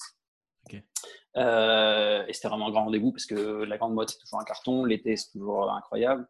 Euh, on a annulé. Moi, j'ai, j'ai eu de la chance dans la mesure où j'avais pas de tournoi prévu en mai, de tout mai jusqu'à mi-juin. Donc, au final, il y a vraiment que trois tournois que j'ai pas pu faire et que où j'ai eu aussi de l'anticipation. Euh, pour, euh, pour dire quand euh, les gens étaient confinés depuis 15 jours, ils savaient que les tournois qui, début juin. Comment ça se passe tu, tu, tu, rends les, tu rends les buy aux gens qui ont déjà. Ah oui, bien sûr. Ouais, ouais. Ont buy tu... ça. les tickets, tout ça. Mm. C'est une organisation. on s'est arrangé. Bah, ce qui était le plus gros problème, c'était avec Apo pour tous les frais qui avaient été mis. Enfin, sur les, les, premiers tournois qui étaient prévus, ou bah, voilà, toutes les chambres d'hôtel qui avaient été prises. Euh, les avances qui avaient été payées euh, à tout le staff, euh, le nouveau matériel qui avait été acheté. Quand en plus c'était toute la période où il y avait la, ben, la pandémie qui montait, du coup, la pandémie qui montait, pardon, on avait acheté plein de, enfin, avait acheté plein de matériel sanitaire. Donc voilà, c'était. Ah, ce, matériel sanitaire, il servira de toute façon parce que ça, c'est un truc durer. ça va C'est clairement un truc qu'on peut ah, dire sur, les, sur les tournois de poker. On a, enfin, on a, je pense qu'il y a clairement un manque de d'hygiène de, la part de tout le monde. Hein. On le ah sait, bah, hein, le, jeton, euh, tu analyses le jeton à la fin d'un tournoi, euh, je pense que tu dessous, dessus, il y a la lèpre. Quoi. Non, mais attends, le nombre de fois où tu joues un tournoi de poker, tu vas au chiottes, tu as le mec qui a ta table qui pisse et qui se lave pas les mains. Franchement, ça m'est déjà arrivé de m'embrouiller eh ben, à de ça deux, trois fois. Quoi. Est-ce que tu penses que ça arrivera encore maintenant, ça? Bah en tout cas, il y aura ah, plus. Je pense qu'il peut y avoir ce geste, le geste un peu plus, tu vois, euh, il y a le, il y a le, comment on dit, le gel hydroalcoolique à, la, sortie. les gens, ce qu'il faudrait faire. Se, le mettre un petit coup. Euh. Non, mais je pense que tu sais ce qu'il faudrait faire? Tu prends un réflexe, tu mets une bouteille de gel hydroalcoolique par table. et quand tu as la reprise de. Non, mais juste une, par... une petite par table, une toute petite. Et à la reprise de la table, tu as le croupier. Ah, tu mesures. On met dans les mains de tout le monde. Non, juste. Mais non, le croupier qui met dans les mains de tout le monde. Mais pourquoi pas, pas son taf. Euh. Faire 5 secondes. Et le croupier, tout le monde va le respecter. Tu arrives à la table, il te met un petit truc dans la main, ça prend une seconde. Vraiment, ça prend une seconde. Et le croupier, au moins là, même pour lui, même pour, même pour lui, parce qu'il est mec, euh, T'imagines si on en est à ce que ce soit le croupier qui te, qui te met. alors, mais il avait les mains, c'est quel problème quoi. Mais non, je suis pas d'accord. Le croupier, c'est l'autorité. je pense qu'il est obligé, ouais. Donc, le croupier, c'est l'autorité de la table, d'accord. On peut quand même pas forcer les gens à, aller se, à mettre quelque chose, tu vois, enfin leur dire tenez, un, monsieur de, je sais pas, 50 ans, tu vas, tu vas lui dire, monsieur, donnez votre main. Et eh ben juste, passe quand même. Bah, moi, ça me choque quand même, c'est que les, les, mentalités ont évolué quand même en trois mois. Tu vois, quand tu vas faire les courses, quand tu vas au magasin, un truc, euh, tu ne vas pas tousser sur ton. Voisin, ah, ça dépend où tu es en France. Moi, je pense que ça dépend où tu es en France. En tout cas, ce je suis d'accord, non. Hein. Tu vois, les, les, l'encadrement euh, d'un événement ne va plus être le même euh, dans la mesure où la sécurité sanitaire des, participants c'est euh, essentiel et encore plus souvent. Hein. Donc, s'il y a des plaintes des joueurs, les, les, les, mesures qui sont prises sont vraiment plus directes. Quoi. Là, pour l'instant, c'est quoi aujourd'hui le, le, On attend quel, quel signe Est-ce qu'on a une date Alors, le il n'y a pas de date encore qui est donnée. Là. Les prochaines euh, nouvelles, normalement, ça va tomber euh, ce, ce week-end, je crois. Alors, normalement, le 20, pour donner une date qui n'a pas rapport avec les clubs, mais euh, juste peut-être ça va, ça va aider. J'ai pas eu de réponse, mais le 22 juin, là, c'est la réouverture des restaurants, etc. Le 22. Mais il y a les secteurs qui n'ont pas été traités, c'est les clubs de jeu et les boîtes de nuit, globalement, pour situer. Je sais que les clubs espèrent. Il y en, sur Paris? Ouais, sur Paris. Je parle que de, de Paris, là, du coup. par contre, il y a des casinos qui ont réouvert mais qui n'ont pas de poker encore, mais qui ont réouvert tous leurs jeux électroniques et euh, leurs machines à sous. Mais c'est, on, est, encore une fois dans le non-sens. Parce que qu'est-ce qui, qu'est-ce qui différencie euh, une salle de jeu, enfin, tu vois, un cercle, un club de jeu où les gens sont assis a, Enfin, tu vois, euh, Bah, de- si. d'un cinéma, d'un, d'un Les restaurant. cinémas n'ont pas réouvert. hein. Les cinémas n'ont pas encore réouvert. À Paris, tu veux dire? Non, il n'y a rien qu'à. Les cinémas, c'est le 22 pour l'instant. Donc la Ouais, voilà, c'est le prochaine. 22. Mais je veux dire, euh, à partir Mais, du moment euh, où tu, tu rouvres un peu, tu rouvres un peu tout, quoi. Enfin, Ouais, le, le poker, il y a un contact. quoi. C'est pour ça, donner du gel ça. hydraulique au croupier. Hydroalcoolique, pardon. Parce que hydraulique, ça ne marchera pas. Mais, euh, les- de l'eau. Euh, Donnez de l'eau au croupier. En considérant en tout cas, mais je suis vraiment persuadé que le- les mentalités ont changé. En tout cas, en tout cas vraiment, c'est un encadrement long, donc euh, ça va le faire. J'ai vu si qu'Apo avez- avait, lancé son. Il y a un, un- un tournoi en Italie, là. à San Remo. Ouais, c'est ça, à San Remo, tout à fait. C'est un carton plat. Et du coup, c'est il y a des normes euh, de de- d'hygiène. Qu'est-ce qui Alors, à San Remo, je crois qu'ils sont à 6 par table max et ils jouent avec le petit glace. Si c'est plexi. C'est un carton C'est un carton le tournoi? Oh. Ah ouais, c'est. euh, Ah, tu joues avec le plexiglas entre les joueurs? Ouais. Ouais, j'ai vu les tables, ouais, c'est ça. ouais. euh, juste, c'est- euh, c'est horrible. euh, ça. carton dans la mesure où euh, c'est limité, hein, c'est euh, 36 joueurs euh, max dans, dans la salle de poker. ah oui, dans la euh, salle, pas le. Ok, d'accord. Ouais. Mais après, il fait, enfin, il fait plusieurs D1 sur euh, toute euh, la semaine. Moi, j'ai fait des euh, 2 1 sur 2 ans, comme d'habitude. quoi. Je- Euh, non, non, non, non, sur, sur une semaine de façon, parce que là, ça reste vraiment une clientèle, euh, enfin, c'est des joueurs locaux. Donc, euh, il fait des liens sur euh, voilà, plusieurs jours et euh, tous les jours sont couplés. Ouais. Ah, c'est dur le plexiglas. euh, on a vu les photos à Vegas. J'ai vu les photos à Vegas. C'est ça c'est c'est- ça. Ah ouais. ça. Enfin, après, je sais pas, ça, ça dépend vraiment de, de, de chacun. Moi, perso, en tant que euh, joueur, pareil, quand je l'ai vu au début, j'étais waouh, mais c'est dur, quel est l'intérêt? Est-ce que bon, faut vraiment le faire ou pas? Euh, Après, bah, écoute, ça marche quand même, euh, ça a quand même bien marché aux États-Unis. Euh, ça marche quand même bien pour Apo euh, qui, a, qui a repris. Euh, Est-ce que maintenant, c'est vraiment su- d'une utilité euh, super utile euh, dans la mesure où le, le, le virus descend, que les chiffres sont encourageants, que tout Hmm. Je sais pas, parce qu'on est d'accord que c'est quand même un petit peu anxiogène, comme euh, Ouais, quand on voit les. T'es un En peu- tout cas, un quand- peu au guichet. Quoi. quand on voit les photos, hein, parce qu'après, quand- moi je l'ai pas testé, hein, je, donc je, je, je, sais pas le- la sensation qu'on a quand on est, je peux qu'imaginer. Mais bon, il y a quand même euh, beaucoup de gens qui sont dessus, et puis euh, il faut quand même que le- l'économie reparte un petit peu. Tu vois, les- on n'est pas phasé les spectacles de euh, type EVT. Euh, Ouais, Clairement. Ah, mais ans, clairement, mais on a, on a encore une fois euh, l'impression que euh, le milieu du poker est, bon, forcément, nous, c'est le milieu qui nous concerne, mais on est un peu euh, traité comme les derniers, quoi. Enfin, on- les clubs, ils n'ont aucune nouvelle. J'ai j'ai- j'avais- j'ai eu- j'ai contacté un peu les clubs, ils en savent rien du tout. Et alors, les restaurateurs, tout le monde était dans ce cas-là, hein, mais les bars, etc., il y a un mois, un mois et demi, ils se sont fait entendre. Bien sûr, il y a plus de bars, il y a plus de restaurants, mais les clubs, en plus, je pense que c'est très difficile pour eux. Toi qui étais en contact notamment avec le Circus pour organiser le DSO, les clubs, ils ont rouvert qu'en septembre. Ça fait même pas un an qu'ils sont ouverts. Là, il y a cette crise euh, donc, qui les oblige à fermer trois mois, grand minimum.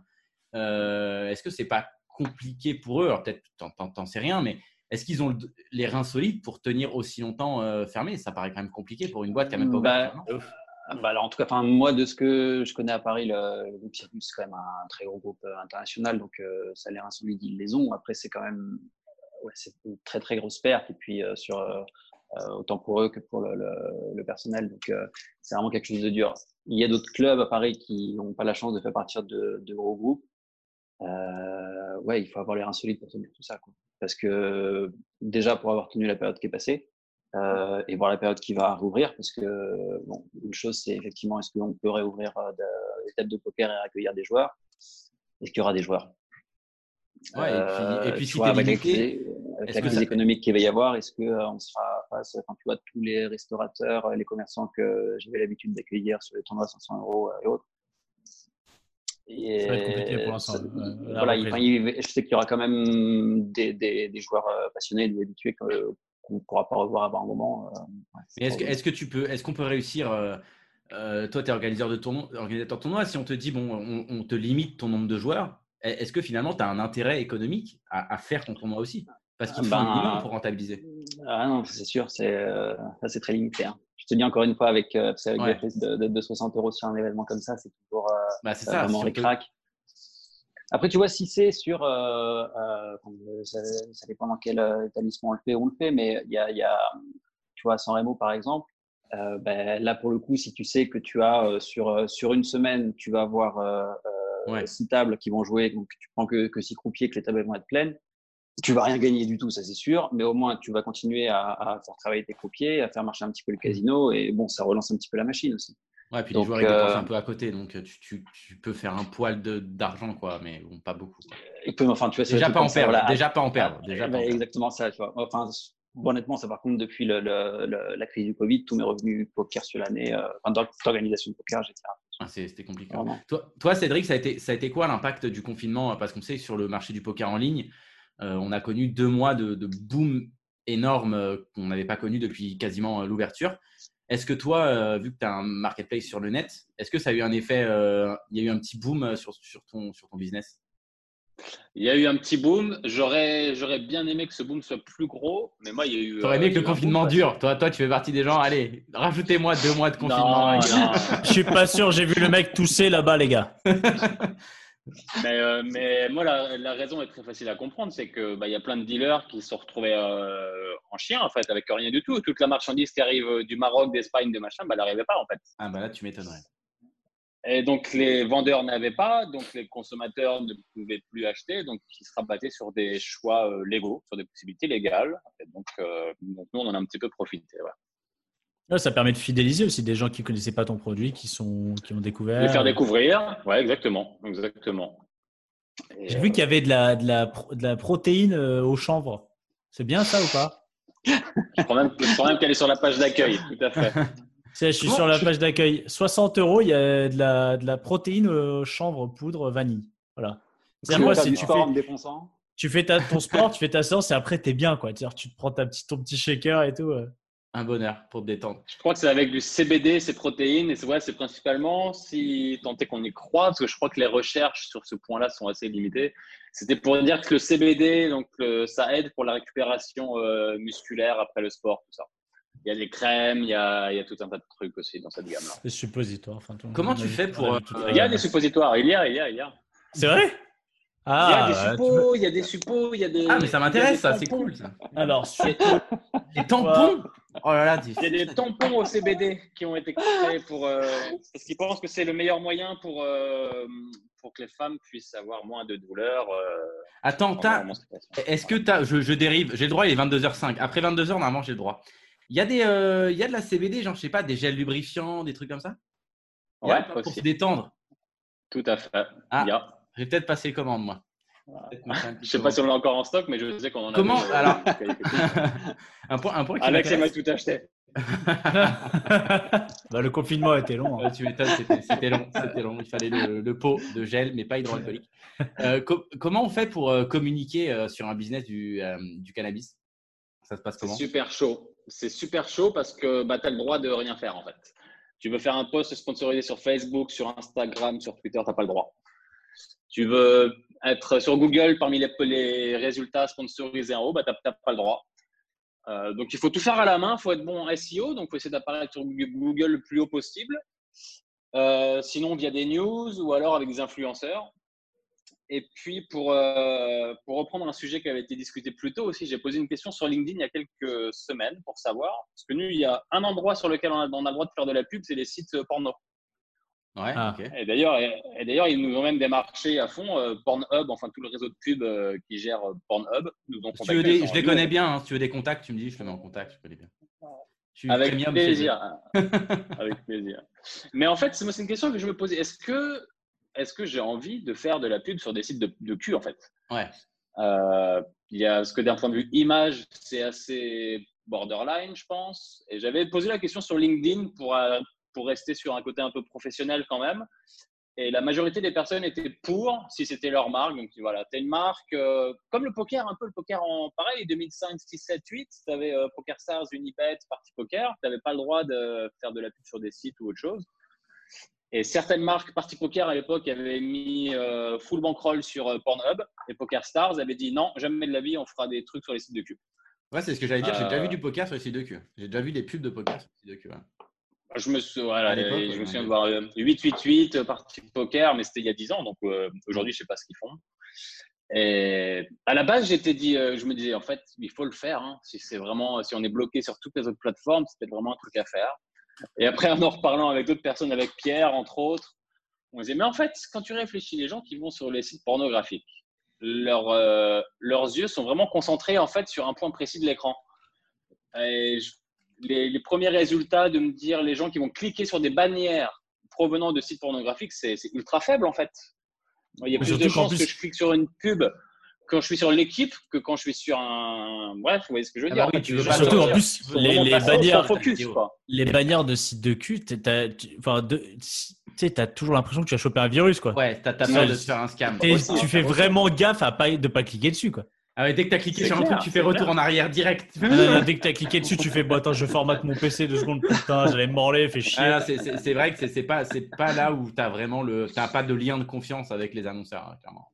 Non, non, non. C'est compliqué. Donc, euh, donc voilà, donc, donc on est super limité. Donc on fera pas les sites de cul. On peut pas faire euh, de trucs sponsorisés sur Facebook. Donc on fait tout euh, à la force du poignet, hein, sans mauvais jeu de mots, euh, justement les- avec. les euh, influenceurs, ça, ça marche bien. Quand, quand, tu, quand vous contactez un influenceur ou une influenceuse, c'est, enfin, bon, il y en a, on- je pense qu'ils ils veulent juste regarder le prix, mais c'est quoi un peu leur réaction euh, Est-ce qu'ils se posent des questions ou en gros ils disent tout de suite, ok, mais on deal, quoi. Enfin, faut voir le deal.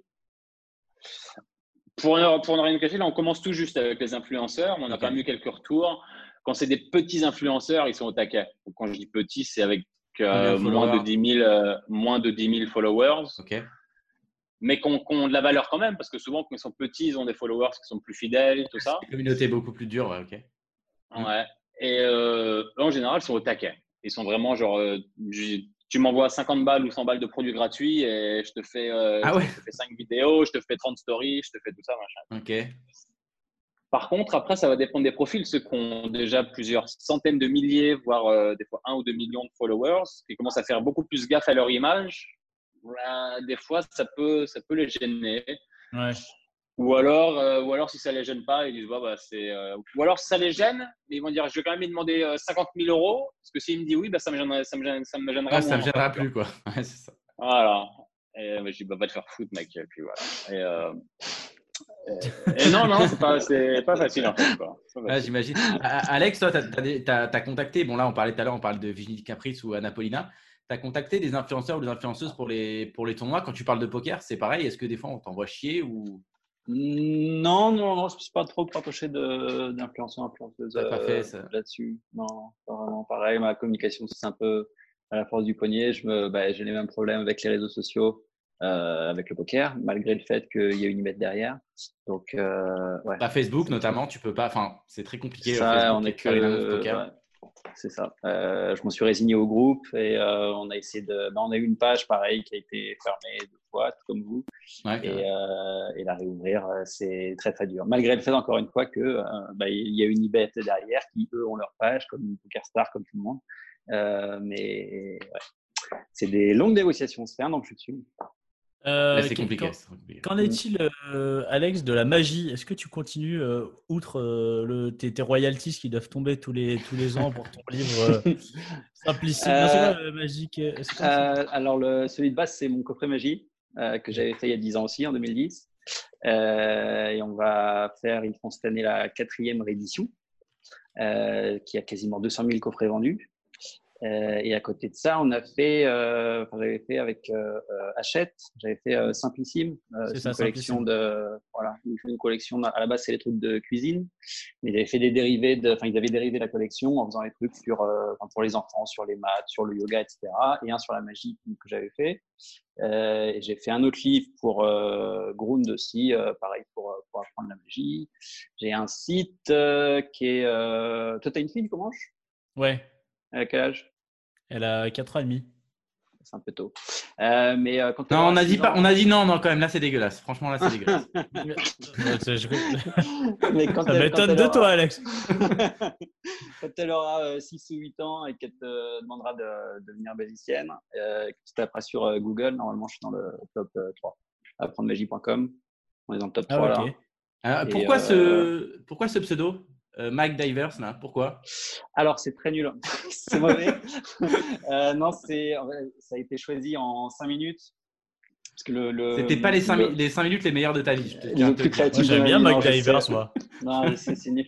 En fait, on avait fait, euh, on avait réalisé tout le projet et euh, fait le, le- tout le concept pour, pour l'éditeur avec euh, ma sœur, qui est éditrice. Et euh, la maison d'édition nous a présenté des maquettes et aussi il est marqué euh, Alexandre Henry présente. Et c'est pas un nom très, très vendeur niveau marketing et magie, donc euh, j'avais pas de nom de magicien. Et euh, quand j'étais petit, j'aimais bien MacGyver. Et Non. euh, MacDiver, euh, je me suis dit, voilà, je sais pas, j'étais. Euh, mais vraiment, j'avais 5 minutes pour faire le truc, donc euh, j'ai envoyé ça. Si on m'avait dit que c'est allait vendu 200 000 fois, j'aurais peut-être euh, trouvé un autre nom. MacDiver. J'ai mis le lien dans le, dans le chat, j'ai mis le lien du coffret d'A- d'Alex. Si ça vous intéresse, j'ai mis son lien dans le, dans le chat. Bon, et sinon, euh, je sais qu'un un, un magicien ne révèle jamais Jamais ses trucs, tours. mais quand même, Jamais. Ça- fait jamais 10 ans, Alex. Alex, ça fait 10 ans. Ouais. Comment tu le fais voler ce putain de billet sérieux? Moi aussi, je veux savoir. Et- Mais Moi il le aussi, fait tout le temps. Parce que au final, au final, il était tranquille, lui, il pécho toutes les meufs. Mais nous, on était Non, comme des mais- cons à vouloir savoir. Mais Eh non, non, mais- c'est le, le drame de ma vie, ça, mon lapin. J'ai appris la magie quand j'avais 18 ans pour, euh, parce que je m'étais dit, comme ça, je vais serrer euh, plein de filles, ça va être top. Ça Et je suis jamais sorti avec une fille grâce à la magie.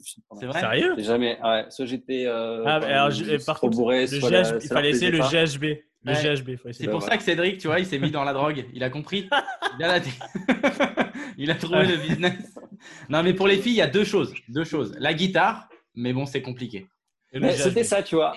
Et, et le, ouais, non, il y a trois trucs du coup. Il y a le GHB Le et la cuisine. Non, la cuisine, C'est pas bien. Mais par contre, c'est pas bien les gens. hein. C'est une Mais, blague. hein. Le mais GHB, cuisinez pas le GHB. Ne cuisinez pas le GHB. Je viens de regarder tout le documentaire sur Jeffrey Epstein là. Je dis, c'est pas bien. Ah, C'est pas ça. bien. Euh, ne faites pas ça. ça. ne- bien sûr, ne faites pas ça. Euh, Et les filles, pareil, euh, hein, mettez-vous à la guitare, les filles. Ben oui, mais la, la guitare, tu vois, je- j'aurais bien aimé apprendre, mais je m'étais dit, euh, à transporter, c'est chiant, un paquet de cartes, c'est plus facile. Du coup, il s'est mis à la contrebasse, mais c'était relou. Ouais, mais l'avantage de la Ouais, Je guitare, peux jouer un petit truc. l'avantage de la guitare, c'est que c'est chiant à transporter. Mais dans le métro, quand la meuf, elle te voit déjà juste avec l'étui de la guitare, elle est déjà in love, tu vois. Bon, après, quand tu la Ouais, sors- enfin après, elle est, Franchement, en général, elle est in love. Elle est in love quand elle a 19-20 ans. Après, quand elle a 30 ans, elle se dit, ok, lui, le mec, c'est bon, c'est un hippie. Ouais, Yo, mais mon- 19, moi, je veux 20 un développeur, moi, je veux un développeur web, moi. Oui, mais 19-20 ans, c'est très bien, ça me, ça me va, ça ne me pose pas de problème. Euh, Je ouais, développeur, ouais. et- Aujourd'hui, aujourd'hui, euh, aujourd'hui, si tu fais, tu, tu, tu performes un peu, euh, genre la magie, c'est genre euh, toujours ta passion, tu, tu lis des trucs, tu t'entraînes et tout. ou- Ouais, je m'entraîne euh, un petit peu. Là, j'essaie de m'y remettre justement pendant ce confinement, euh, mais au final, moins que ce que j'aurais voulu. Euh, après, euh, des spectacles, non, j'ai complètement arrêté parce que ça prenait vraiment beaucoup de temps. Euh, Et puis la police des jeux qui- Puis là, tu peux pas La faire, police donc- des jeux qui venait à chaque fois. à chaque fois. Bonjour, monsieur. Connard. Les jetons qui ont ça- disparu. Ça gagne, ça gagne rien en fait. Euh, vraiment, Ouais. magicien, c'est compliqué pour, pour vraiment en vivre. Donc euh, non, ça reste une passion. Euh, mais euh, voilà, quand euh, bah, tu vois, pendant le confinement, du coup, euh, les, les trois fois où j'ai fait de la magie, c'est les trois fois où j'ai appelé euh, Polak et on reparlait un peu des, des tours qu'on faisait à l'époque et des. Et Vous des êtes qu'on dans la magie. Euh, Magie Poker, ouais. Enfin, on s'est connus sur Club Poker, mais euh, on habitait tous les dans le Paris dans le 15e. Et, euh, et après le premier partie de poker qu'on a fait, je crois, en 2004, en 2005, un truc comme ça. C'est là on s'est dit ah t'es magicien moi aussi machin. Et on a échangé un peu. Euh, putain, mais j'aurais bien kiffé. Tu t'as pas un petit, un petit tour super rapide là T'as pas un truc là sous la main là Euh, tiens, vas-y. Pendant ce Tour temps, de prépare la partie technique, Chichi. pour- Vas-y, ré- réfléchis à la partie technique. prépare-la. tour de l'anneau. Attends, je, bon, je peux j'enlève les écouteurs donc je vais pas entendre de Vas-y. réaction. Ah, ok. Waouh, waouh, waouh. Il est capable d'enlever ses écouteurs. Je l'ai jamais, Ah, je l'ai mais jamais il est fait. fort, hein. hein. Attends, attends. Alex, il est fort. Ça peut, Attends, ça peut être un énorme fail. Ça peut être un énorme fail. On ça. Faut regarder, hein, faut regarder hein, vraiment. Ah ouais, ouais, attends. Ah, je sais ce que c'est. Oh putain. Mais je sais pas si vous avez suivi. Bah oui, j'ai suivi. C'était pas, dans... pas la bonne main. Ah c'était peut-être ça alors. Hein. Non, Je c'est sais pas ça. faudra revoir. Ah, Putain. Putain, Bah, c'est pas grave, on va faire. Tu vois, je vais, on va faire un ralenti. Tu Je vais demander la VAR. Je vais demander la VAR. Moi, je vais faire un gros ralenti. Putain, il Tu est pas mal celui-là. Tu peux, il est bien. Hein. Mais avec ça, mais bien sûr que tu pécho, putain, mais même Et moi, pour dire à envie de quel te point je suis mauvais quoi. Et là, t'es toute nue. Et voilà. Bon, allez, on va vérifier un petit peu vos, vos talents d'amateur éclairé. Attends. Ça capte pas Oula Ça- Allez. ça- Je vous partage mon écran. Attention, peut-être sur le téléphone, il va falloir vous rapprocher. hein. Ça va être peut-être un peu petit, mais je vais parler à intelligence. Alors, on a parlé de tournoi toute la soirée, mais ça fait longtemps. J'avais envie de me faire un kiff. On va faire une spéciale cash game. Ah. Voilà. Donc j'ai deux mains de cash game. Alors je vous préviens tout de suite, euh, c'est du high stakes, voire des nosebleeds. Ça va être funky, d'accord? Nous, on va être dans la peau de Limitless euh, sur la première main. Donc on est sur un topreg.com, euh, hyper, un joueur plutôt agressif. On est sur une table de 50-100 euh, et on va jouer contre un autre reg qui s'appelle You Make Me Sick. Ok, donc autre reg. Tu me rends malade. Si tu veux zoomer un peu, s'il te plaît, je vois pas les stacks. Ah, je ne peux pas zoomer. Limitless, je le vois pas.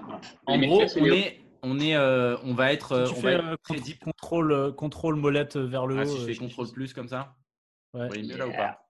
Ouais. Euh, Donc on a, on est 220 bébé deep, d'accord? Le bouton va open, il open à 2,5. On est sur les blindes 50-100, il fait 250. On a As-Roi off en small blind. Euh, ici, est-ce qu'on 3 bet 100% Euh, Est-ce qu'on call de temps en temps Qu'est-ce que, qu'est-ce que vous faites? Cédric Euh, moi, je pense que donc là, on est cash game. Moi, je pense que Cash je game. 3 bet, euh, 4, je 3, je 3 bet 99% là-dessus. Ouais. Ok, tu ferais quel sizing? Il fait 250 dollars. Alors là, je attends, que c'est du cash game. Je regarde les profondeurs. Je sais pas bon. 220 bébés. 220 bébés. Oh, je lui ferais un truc comme 800 à peu 800, près, je pense. Entre, entre 800 et 900 peut-être. Un, un Ok. peu cher. Allez, 850 pour Cédric. Alex, tu ferais quoi? Moi, j'aurais fait 600, 650 plutôt, mais ouais. Prix d'amis, prix d'amis. Parce que Ouais, t'es un c'est mec ça, gentil, t'es un mec ça. gentil. Et Cédric, il est, il est pas, il est pas, il est pas trop gentil. Cédric, il dit rentre chez toi, rentre chez ta mère, laisse-moi les jetons. Nico, tu fais combien ici? Euh, moi, je fais euh, 1300, je pense. Ah, Oh, Ok, je fais, euh, ouais, je pense euh, 220 bébés. Je pense que je fais 1004. Je fais cher. J'ai envie de faire, j'ai envie de faire cher. On va faire un peu, un peu moins cher, euh, mais un peu plus cher que, que Cédric Alex. On va faire 1120 dollars. Ok. 1120 dollars, on a la big blind qui fold et le bouton qui colle parce que sinon, c'est pas drôle. On va trouver un flop. Valet 8, 5 avec deux trèfles. Nous, on a l'as de trèfle en main. Le pot fait 2300 dollars. Euh, on est encore très deep hein, derrière, on a plus de 200 blindes. Euh, est-ce qu'on s'ébête ici avec notre hauteur as ou, euh, ou est-ce qu'on check Alex, qu'est-ce que tu fais ici? Euh, moi, un coup comme ça derrière, j'aurais checké pour voir un petit peu l'historique avec le mec, mais ouais, premier.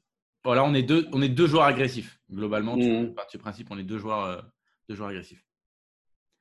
Plutôt pour check, du coup? Bah euh, ouais, éventuellement check pour euh, voir selon ce qu'il va mettre et relancer derrière. Je suis un joueur ancien, mais en tout cas, continuation bet, non. Pas de continuation bet, ok. Cédric?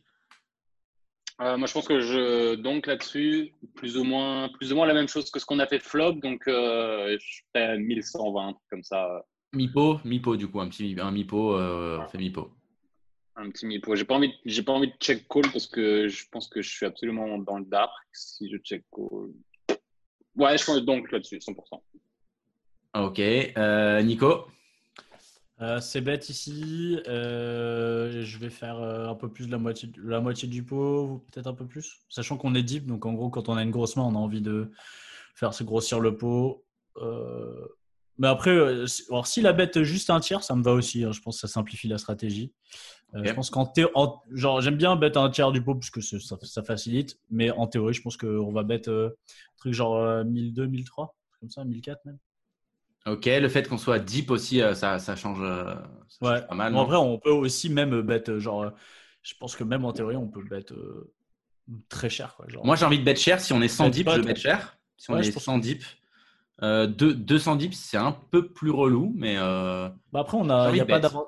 Genre, c'est un board, c'est un board qu'en général, on a envie de bet cher. Les boards de Valeo, c'est des boards qu'on a envie de bet cher, donc ça m'étonnerait pas qu'on ait un gros sizing, voire genre un truc genre 1005 quoi.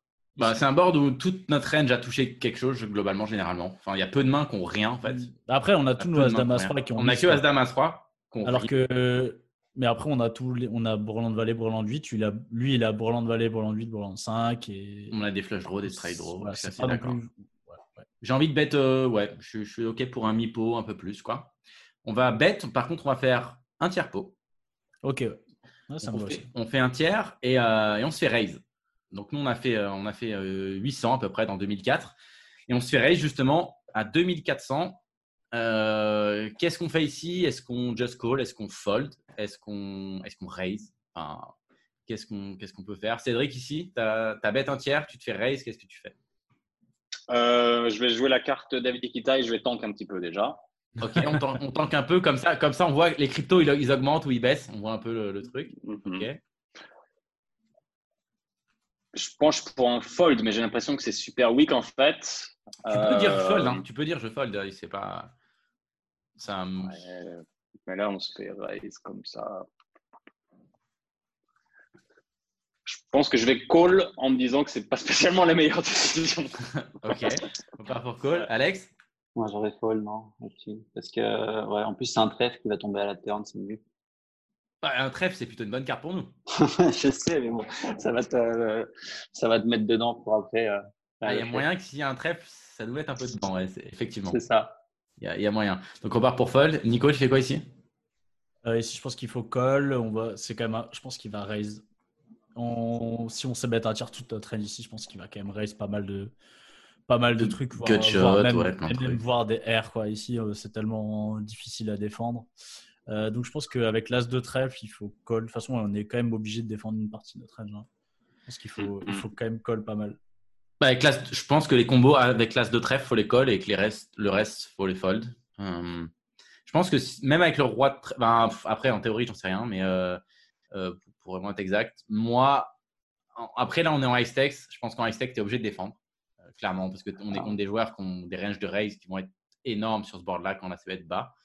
Euh, sur des limites beaucoup plus basses, euh, fold me choque pas du tout. Je pense que c'est même c'est le meilleur play au final parce que les joueurs vont tellement pas raise et que du coup euh, leur, range est beaucoup beaucoup plus strong et on a envie de, se coucher. Donc euh, ouais, ok pour le call avec l'as de trèfle, c'est ce qu'on va faire. Ouais. Tu dis As de trèfle call parce que parce que c'est un bloqueur ou parce qu'il y a les petits runner-runner qui peuvent arriver? Quoi Bah, un peu des deux, c'est-à-dire que le truc c'est que toutes les fois où il y aura un trèfle turn, euh, tu sais que vilain il aura jamais les nuts, donc du coup il va jamais pouvoir t'overbet la tête, il va jamais pouvoir faire ce genre de choses et euh, donc du coup ça va quand même être beaucoup plus intéressant. Nous on va commencer, pour, on va peut-être pouvoir euh, semi bluffer ou de temps en temps même avoir une free card. Et le truc c'est que si c'était l'inverse, si par exemple nous on avait le roi de trèfle et pas l'as de trèfle, ben vilain il a des nuts flush, il a quelques nuts flush dans sa range, on peut être drawing dead Mhm. directement, ça peut être compliqué. Donc, euh, et puis juste en termes de théorie, si on colle tous nos as-rois ici, on va trop call. Donc on est obligé d'en sélectionner quelques-uns. ah, mais de toute façon, je pense qu'il faut pas call. euh, Genre, si t'as as roi de carreau, il y a pas. oui, de- voilà, tu vas call as-roi de cœur. Ouais, tu- bah, je vais call quand t'as des backdoors quoi. Voilà, l'as-roi de cœur, as-roi avec le trèfle et l'as de trèfle. Ce qui fait déjà quand même quelques, quelques combos. Tu vas faire genre 8 combos. Donc, euh, donc, vu que tu en sélectionnes, tu sélectionnes cela. C'est ce qu'on va faire. On va payer. Et là, on voit que Alex Henry n'est pas organisateur de tournoi pour rien, parce que la turn, Ah ouais, non, mais c'est un trèfle. trèfle. Ah, Ouais, c'est un trèfle. Sinon, c'est pas drôle. Donc, la turn, c'est le 3 de trèfle. Donc, je répète, euh, pré-flop, ce qui s'est passé. Il y a un open du bouton à, à 2 blindes et demi. On a 3 bêtes, 11 blindes en small blind. Le bouton a défendu. On a As-Roi avec l'As de trèfle. Le flop, c'est Valet 8-5 avec de trèfle. On a ses bêtes 1 tiers. Le bouton a raise. à- on a ses bêtes 800. Il a raise 2400. On a call. Et la turn, c'est un trèfle. Le pot fait 7000. Il nous reste 18 000 derrière. Qu'est-ce qu'on fait maintenant? On a payé le flop. Maintenant, on a notre tirage flush draw. Est-ce qu'on donc bet Est-ce qu'on check? Euh, quel, est le, quel est le plan? Alex, Cédric, qui Je check Ben, call, je pense en- là-dessus, du coup. Euh, Ouais, check call en suivant ce qui avait été fait euh, le, le- le début du coup. En suivant la logique de ce qui a réellement été fait. Ok, tu pars pour, euh, pour check call. Cédric, c'est check call aussi? Ouais, avec le petit. euh, sauf si, mais sauf si l'overpot, sauf si les codes sont vraiment affreuses, mais jusqu'à. Il peut pas trop, il peut pas trop overbet parce que Pas trop overbet parce qu'il est commit. il a pas, après, ouais, non? et il a pas l'as de trèfle. On sait qu'il a, il a jamais l'as de trèfle, donc il peut pas vraiment overbet quoi. Parce que nous, on peut très bien avoir as dame de trèfle, as 10 de trèfle, as 3 de trèfle, voire même. Il des- peut avoir 10 et 9 de trèfle, peut-être. Ouais, mais il peut pas l'overbet. Il peut pas peut le- pas l'overbet. Vu qu'il a pas, il a pas de nuts, c'est que nous, on en- enfin, il a pas de nuts. Il a des nuts dans sa range, mais nous, on en a aussi. Globalement, s'il overbet, c'est, ça voudrait dire que nous, on est capé en fait, et que lui, il en a beaucoup plus que nous. Et là, c'est pas le cas. Donc, je pense qu'il overbettera jamais. Je peux me tromper, mais je pense qu'il overbettera jamais. Euh, par contre, il peut bet, euh, il peut bet cher. Il peut très bien bet 5000. euh, là-dedans et, et ça, ça devient assez compliqué. Donc, ok, on part plus pour check call. Euh, Là-dessus, comment tu ferais quoi ici? Euh, mais moi, j'ai envie de donc ici. Ouais, un, Ah bah, un en tiers. fait, de donc parce que en fait, le problème de check call ici, c'est que Ça même si, on check, même si on check call, en fait, en fait, si on check call et que river c'est trèfle, bah en fait juste tu prends rien. bah, juste check back et je, je pense qu'il y a zéro flush draw dans sa range de raise au flop. Il y a Ah, aucun intérêt, il y a aucun intérêt à sa place de raise même euh, genre même un enfin il y a aucune main. Que même si tu as dame 10 de trèfle des gros combos draw 9 10 de trèfle 6 7 de trèfle, il y a aucun intérêt à raise, tu vas jouer en position et si tu te fais shove, bah, en Ouais, fait, contre euh, un, un tiers, contre un, un tiers. Bah, si en fait, tu vas en raise quelques-uns. bah, Il y a, aucun draw qui, il- mais il y a aucun draw qui va. Qu'est-ce qui va te raise? Il y a rien qui va te raise. Bah, je pense que tu vas plutôt raise des mains qui ont des backdoors, des, des, des mains qui n'ont pas peur de se faire deny de Bah, tu vas raise un, ouais, tu vas préférer raise un 6-7 de carreau que, euh, que un Tu veux- 6-7. même si c'est de carreau, je pense qu'il n'y a pas d'intérêt en fait parce que c'est Un des 7-9, mains qui quoi. vont, 7-9 qui de vont carreau. jouer. Voilà, tu sais, des, voilà, des, genre dame 10, tu vois. Typiquement, dame 10, tu as une gut shot, tu, tu, tu- voilà, tu, tu brûles pas énormément d'équité. Dame Ouais, 9, dame je 10, vois ce des trucs comme ça. IP, IP si t'as pas envie de les raise. ouais. Si 7 de trèfle, en fait, ici, bah, lui, s'il a as dame de trèfle, as 3 de trèfle et qui décide, même si on est super deep, il... bah, en fait, soit il va. Déjà, en plus, tu as des, t'as des quoi. Et s'il décide de. Enfin, pas shove, c'est un peu compliqué avec le stack, mais bon, il peut te mettre la pression. Euh, je pense qu'il n'y a pas trop d'intérêt. C'est des mains qui, qui bénéficient plus de. Bah, tu vas call, call et.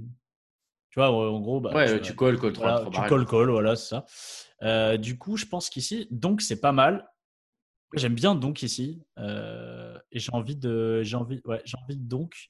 Et du coup, si le, le pot fait 7000, j'ai envie de mettre, euh, tac tac tac, euh, puisqu'il faut pouvoir mettre le. Bon, en même temps, on peut over, on peut shove la turn, la river, donc un truc genre 2005. J'aime bien. Un tiers, un, un petit, un peu plus d'un tiers, d'un tiers pote. Je suis d'accord. J'aime bien donc aussi quand tu as l'as de trèfle, notamment pour la raison que tu as avancé du fait que si on check call, river qui est un trèfle, en gros, on va jamais rien prendre.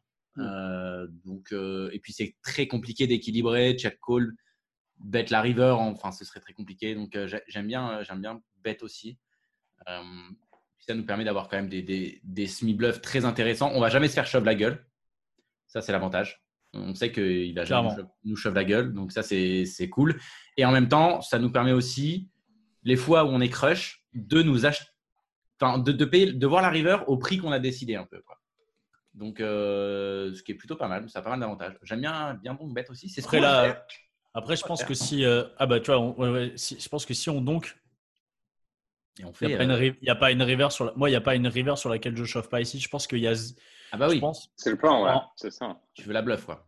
Pareil, pareil, je pense que je sais pas dans quelle mesure ça reste beaucoup de brelans en fait au flop. Mais euh, Ah, je pense que sur cette texture, tu raises tous tes brelans. Peut-être pas de valet, mais 2 8, 2 5, tu les raises tous. ouais, je sais même pas parce que je pense qu'il va tellement, on va tellement après barrel. Bon Ah, après, mais il faut construire le pot. On est 220 bébé deep quand même. Ouais, ouais, ouais. Bah, Après, ça, ça va vite. Hein. Tu fais deux- 220 BB deep, il fait un tiers. On est déjà les. En fait, 220 BB deep en 3 bet pot, c'est l'équivalent d'un pot euh, 100 BB deep euh, en single raise pot en gros. Ça, ça dépend de sizing. Je pense que tu raises pas s'il fait 3 quarts. Non, mais en gros, il va faire, tu vas faire un tiers, deux tiers, euh, trois quarts et tu vas, tu vas pouvoir euh, tout tranquillement. euh. Ouais, je, pense- je pense sur ces textures, j'aime bien raise parce que, euh, Le problème, c'est que si parce tu que raises. les, les gens. Ouais, mais en fait, si tu raises toutes tes gutshots pourris, t'en as quand même plein. Et du coup, t'as quand même envie de mettre quelques mains en value. quoi. Mm, mm. t'es- Ouais, t'es c'est obligé de mettre pour, tes l'équ- deux pour huit, deux équilibrer. Pour équilibrer obligé de mettre 2 8, 2 5. Et tu vas pas raise. Et je pense que 220 deep, vu que tu vas raise quasiment aucun valet, du coup, il te reste quoi à raise si tu raises pas de valet, tu vois? C'est pas grand chose. Mm. Donc, je pense que tu as envie de les raise. Ah. Euh, donc, du coup, comment je- il faut que tu joues en 50-100 Je comprends pas pourquoi. Ouais, bah, après, ça va, il faut que je descende de limite du coup. Ouais, c'est ta limite basse. C'est ma limite Euh, basse. donc, du coup, you make J'ai quand même du mal à voir, euh, à voir Ouais. ce qu'on ce qu'on cherche, ce qu'on cherche à représenter quand on donc là-dessus. bah, la, bah, la flush. La flush max, quoi. La flush direct, toi tu, la, tu donc quand tu flush, turn comme ça? En fait, c'est surtout Ben, qu'on pense, c'est surtout qu'on on pense que notre que adversaire, on pense surtout que notre adversaire, quand il raise le flop, il a quasiment jamais flush de flush draw. Ouais. Et Mhm. du coup, euh, nous, quand, on, quand la flush tombe, bah, en fait, on Ben, a si- du coup un avantage, on a un avantage de, de range parce que nous, on a, nous, on a des flush draw, donc on a des flush, et lui, il en a quand même pas tant que ça. Surtout qu'en plus, quand, on a, quand tu as l'as de trèfle en main, on est un pot 3 bêtes. Donc en gros, les, go- les- les- la, la plupart des, des combinaisons de flush viennent de l'as. C'est-à-dire qu'en gros, tu as tous tes as X suités. As 2, 3, 4, 5, 6, euh, 7. euh, voilà. Les, rois suités, tu as, bah, t'as roi dame, roi 10, euh, roi 9 suité, 7, 8 suité, 5, 6. Enfin, en gros, ça fait pas beaucoup de combos après les autres trucs. hein. Mm. Donc en gros, euh, dès que tu enlèves l'as de trèfle, chez lui, il n'y a plus beaucoup de flush. Et, Et puis- encore moins qui reste le flop. Et puis, en plus, dans notre range ici, si on prend les mains avec lesquelles on a, on a un flush draw, on a As-Roi de trèfle, As-Dame de trèfle, As-10 de trèfle. Les, je parle, les- les- c'est les trois principaux à l'As. Après, on, on a peut-être de temps en temps des mains comme As-4 de trèfle, des mains comme ça.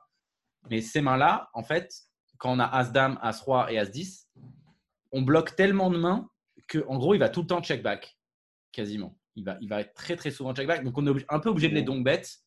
Donc, du coup, on a besoin d'avoir quelques combos de bluff aussi. Et du coup, quand on a l'as de trèfle, c'est. Bon, après, c'est, on est d'accord, hein, c'est pas un truc, On c'est un truc qu'on voit, qu'on voit, qu'on voit On jamais. voit pas hein. souvent, c'est un truc qu'on voit Line, on la voit jamais, mais, je- mais ça se comprend. Ça se comprend. j'aime beaucoup, j'aime beaucoup euh, ces- cette line. Après, il Bon, faut du être coup, la un joueur compétent. Normalement, la river, ça va être un 10 et on va shove. Ça va être un 10 de cœur et on va shove.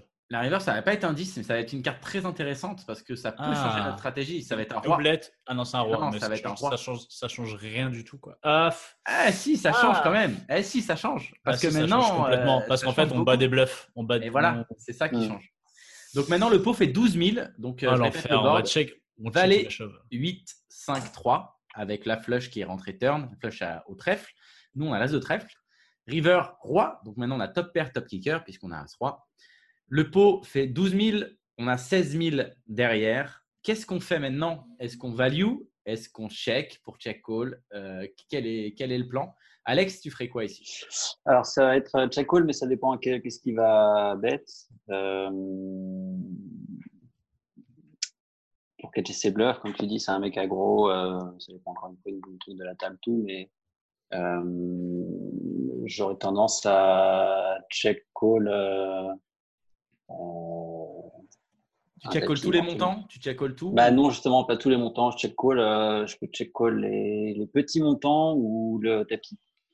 Mais un truc intermédiaire. Ah bah t'inquiète pas. Après, je pense, je pense qu'il va faire tapis. Ok. Cédric, tu fais, tu, c'est quoi ton plan ici? Euh, bah, en effet, par rapport à ce qu'a dit Comanche, en effet, maintenant, on bat des bluffs. Et donc, comment prendre ça en compte? Aussi, je pense qu'il y a peut-être quelques valets dans sa range. Je ne sais pas si tous les as valets, roi valet, Roi dame valet. Est-ce qu'il a Il beaucoup y a de même bluffs pas mal de valets dans sa range. Est-ce qu'il a beaucoup de bluffs aussi. ici en fait Et ça, le problème, c'est que Pas ces bluffs, ils ont foldé à la Pas tant terre. que ça. Il Bah n'y a ouais. pas tant que ça des bluffs. ouais. Ouais, ces, ces, ces bluffs, ils ont foldé à la terre. J'ai C'est ça qui l'impression qu'il a chiant, quoi. pas beaucoup de bluffs, moi, parce que des mains qui n'ont pas de trèfle, en fait, il va les en. Et Il a puis pas de combo fait, off, je pense il en a pas des Il a tonnes. pas de combo off, tu vois, il a pas de dame 10, euh, il a Off. pas de dame 10 avec la dame de trèfle ou des trucs comme ça. Du coup, en fait, c'est un Non. peu chiant parce que du coup, il faut lui trouver un bluff. C'est dur de lui trouver un bluff, j'ai l'impression. Et si tu veux lui trouver un bluff, il faut lui trouver euh, des. T'es quoi? Il a quoi? Roi-Dame avec le roi de trèfle, mais du coup, c'est des mains combat, tout ça. Enfin, c'est plus des bluffs maintenant, mais il a pas Moi, je pense que je donne pour value. Ouais. Je donne pour value euh, 4000. Et Ok, il, va, il payer et il paye euh, dame valet. Voilà, ça, c'est ça que j'aime entendre. Baf. Et là, on lui envoie bouffe dans le chat. Ça, j'aime beaucoup. J'aime cette stratégie. Ou alors il raise. Nous, on fait 3-4 000 et là, il push. Et là, je me gratte la tête. Ah, je pense que j'ai envie de call, par contre, s'il push. Mais euh, je pense S'il push, j'ai envie de call aussi. Ouais. Ouais. Je vais me gratter avant quand même. Ok. Donc, euh, on a Cédric qui fait un tiers, Alex qui part pour check call euh, petit ou très cher. Euh, comment? Tu fais quoi ici? Putain, c'est vraiment l'enfer quoi. J'hésite entre transformer en bluff et shove. Transformer en bluff Mais non, tu peux pas transformer en bluff ta main, là, c'est pas possible. Bah, en fait, euh, Tu veux faire fold quoi? 2-8 2-5 Ouais, tu veux faire Il fold jamais, il fold jamais. Ouais, bah alors du coup, c'est bah alors du coup faut tu- faut, faut check, faut tout le temps check hein, ici, je pense. De toute façon, a- ici on n'a pas assez de value, euh, la value elle est pas assez claire, il faut check dans tous les cas. Vas pour check Alors, on va faire, euh, parce que Ah, le petit coup, qui c'est- pète. C'est Cédric, c'est. Cédric qui est plutôt proche de ce qui s'est passé. On a fait euh, mi-pot. On a fait 6000 dans 12 000. Et on s'est fait shove. Non, Non. on s'est fait, on s'est fait snap. Euh, on s'est fait snap. Et on Ah, s'est Dame fait call par. snap, on s'est fait un call en Dame tout Valet. cas. On s'est fait call. Ah, Euh, du Ouais, coup, est-ce qu'on a gagné la main ou pas? Pronostic, Alex dit Dame Valet. Ok. Ouais, ce valet, dame valet. On s'est fait call. Est-ce qu'on a gagné le pot? Est-ce qu'on a perdu le pot? Il a moi, snap, pense tu dis 6000 Enfin, il a, il a call quoi. Il a call quoi. Il n'a pas mis une tonne de temps, mais il a call. Si, je pense qu'on a gagné le coup quand même. Ok. Ouais, s'il a, s'il a revalé GG, euh, enfin, pour Roland 5, GG, mais pour Roland 5, à mon avis, turn, on prend tout dans la bouche. Non, je pense qu'on gagne le coup, ouais. Ok, tu penses qu'on gagne. Donc, du coup, c'est quoi tu, lui mets, tu le mets sur un valet aussi? Je mets sur un balai, ouais. Ok, Nico? Et il, a, il a payé genre. en Il paye en combien de temps? Il a payé euh, assez vite, 3-4 secondes. hein. Il a 3-4 payé- secondes? Ouais, il a payé vite. Quoi. Il a payé assez vite. pas, j'arrive pas à savoir si on gagne le Franchement, je, je- aucune idée si on gagne le coup, si on perd. Et si on perd. Parce qu'en fait, euh, quand il a Breland 8, Breland 5, il va pas snap non plus. Il va juste euh, prendre un peu de temps à école, mais. Enfin, genre 4 Genre secondes. ça 3-4 suffit secondes. pour- Ouais, 3-4 secondes, quoi. Tu vois, bon, si t'as Breland 5, il va juste prendre 3-4 secondes. T'es pas, t'es- tu danses pas sur la table. tu- euh, Moi, je pense qu'on a, moi, je pense qu'on a perdu. Ok. Euh, on a perdu le pot. Et effectivement, on a perdu le pot. Il avait Brelan 8. Ah, mais oui Il Allez avait- là Il avait Brelan 8. Donc, euh, donc on, a, on a perdu le pot et il nous a, euh, il nous a bien, bien crush. Mais cependant, je trouve la line avec As-3 euh, très intéressante. Enfin, j'aime bien. C'est cool. J'aime vraiment, j'aime vraiment, j'aime vraiment bien. Alors, deuxième spot, et cette fois-ci, on inverse les positions. Déjà, là, on a perdu le premier pot, donc il faut qu'on se refasse. Donc, on est passé en 100-200. Hein, maintenant, on rigole pas, on met l'oseille sur la table. Ah, c'est enfin une limite que je joue. Quoi. C'est, euh, je joue la 100 et la 200. Quoi. Ah, limite, euh, zone de confort. Zone de C'est ça. confort. Zone de confort. Ouais, 100-200, c'est mes limites aussi. hein. Euh, Ah, bah contre Ah. Mowgli Miranda, qu'on, Voilà, on est dans la peau de Mowgli Miranda. Et là, on va jouer contre Limitless. Donc, donc, juste avant, on était Limitless. Là, on va jouer contre lui. On est en heads up. Euh, donc là, il y a un petit bug toujours avec le replayer. On a Limitless qui open. On est sur une 100-200. Il open à 500, donc 2,5 au bouton. Et on a As-8 off en big blind. Qu'est-ce qu'on fait ici en heads up? Est-ce qu'on 3 bet cette main ou est-ce qu'on défend? Elle date de quand, juste cette main Elle date de, euh, je crois, euh, la semaine dernière. Elle est toute fraîche. Ah oui, donc euh, putain, Mowgli Miranda, il joue encore. C'est un, un pote de, Ils de font- Zot. Ils font un énorme heads up euh, depuis, depuis une semaine. Oh, putain, mais, mais lui, c'est un mec, il a. Putain, c'est fou. C'est fou. J'aimerais bien l'avoir. euh, Je vais essayer de l'avoir pour la radio, un de ces quatre. C'est un objectif de, de l'avoir, exactement. On, on lui fait un coucou. Gros bisous. Euh, donc, du coup, qu'est-ce qu'on fait ici? Est-ce qu'on 3 bet notre, euh, notre A-suite ou est-ce qu'on est qu'on call On a combien en stack? Je vois pas bien. euh, Euh, On a 27 000, 000. on est en 100, 200, on a euh, 27 000. Ouais. ah, je suis zéro en cash game. Moi, je 3 bêtes dans le doute.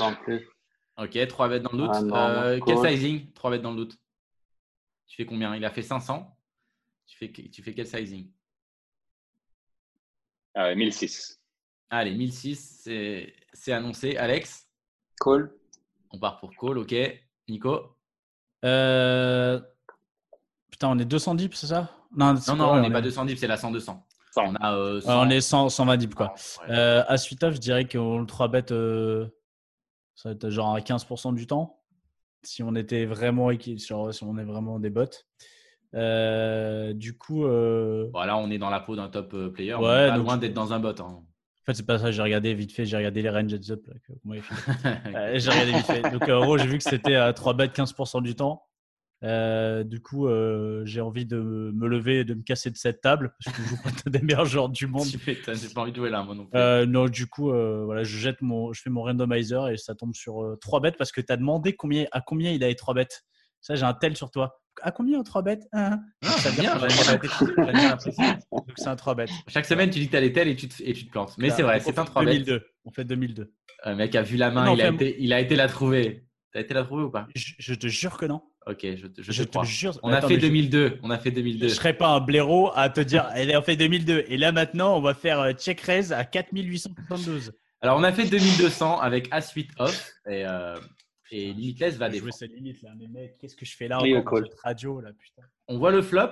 Ah, écoutez, c'est le même flop qu'avant. Valet 8-3. C'est vrai. C'est quand même fou. Mais cette fois-ci, il n'y a pas de flush draw.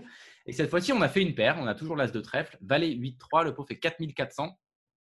On a middle pair, top kicker. Ici, est-ce qu'on c-bet euh, ou est-ce qu'on part pour, euh, pour check call ou, euh, ou check raise? Tout est, tout est possible. Euh, Cédric, tu ferais, tu ferais quoi ici? Toi, tu as 3 bêtes pré-flop. Donc, du coup, ici, qu'est-ce que tu ferais? Euh, 6 bêtes, 6 bêtes à peu près mi-pot.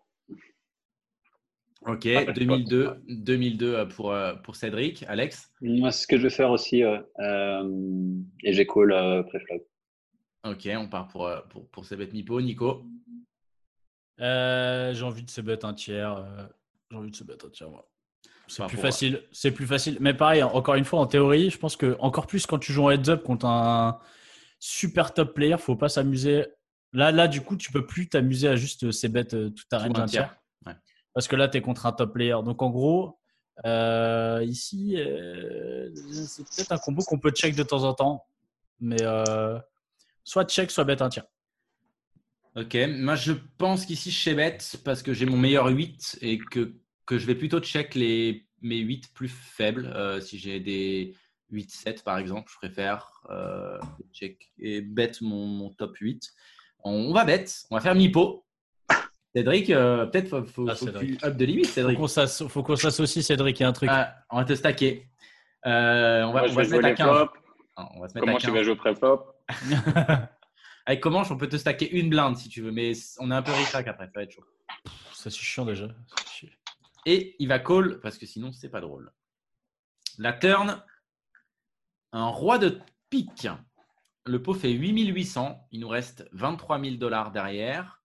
On a donc As-8 sur Valet 8, 3, Roi. Le roi de pique, turn, apporte un flush droit pique. On n'a pas de pique en main.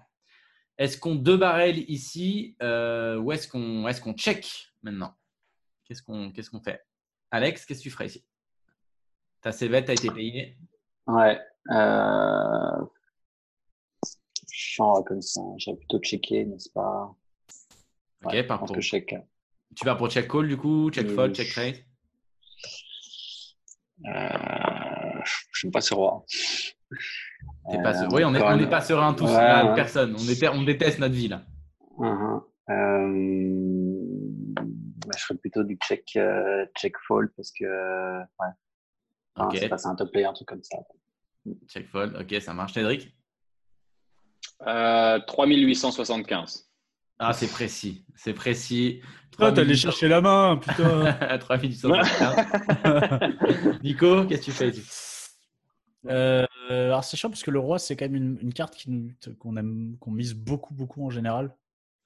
Quand il y a quand il y a un roi turn sur un, enfin voilà, qui, qui est une overcard euh, ici, genre en général, je pense qu'on peut bet un tiers euh, de, de temps en temps, mais je vais quand même check, je pense.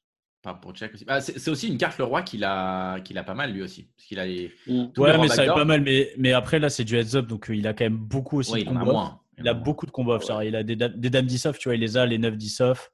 Ouais, il a plein de mains. ouais. Et, et puis c'est du heads up, donc euh, 7 et 9 suit. euh, Donc on part pour, euh, pour check, call, du coup. On part pour euh, check ouais, call. check, ouais, ouais, check call, c'est clair. C'est ce qu'on c'est ce qu'on va faire. Euh, il fait mi-pot. Il fait mi-pot, c'est la main du mi-pot et on, et on check call. La river, c'est une brique totale. Non, c'est une brique totale. Alors, vous savez ce qui, va- ce qui Bon, va se passer Check, check, shove, snap. globalement. Euh, donc le flop, c'est valet 8-3, turn roi avec flush droit pique. La river, c'est un 5 de trèfle.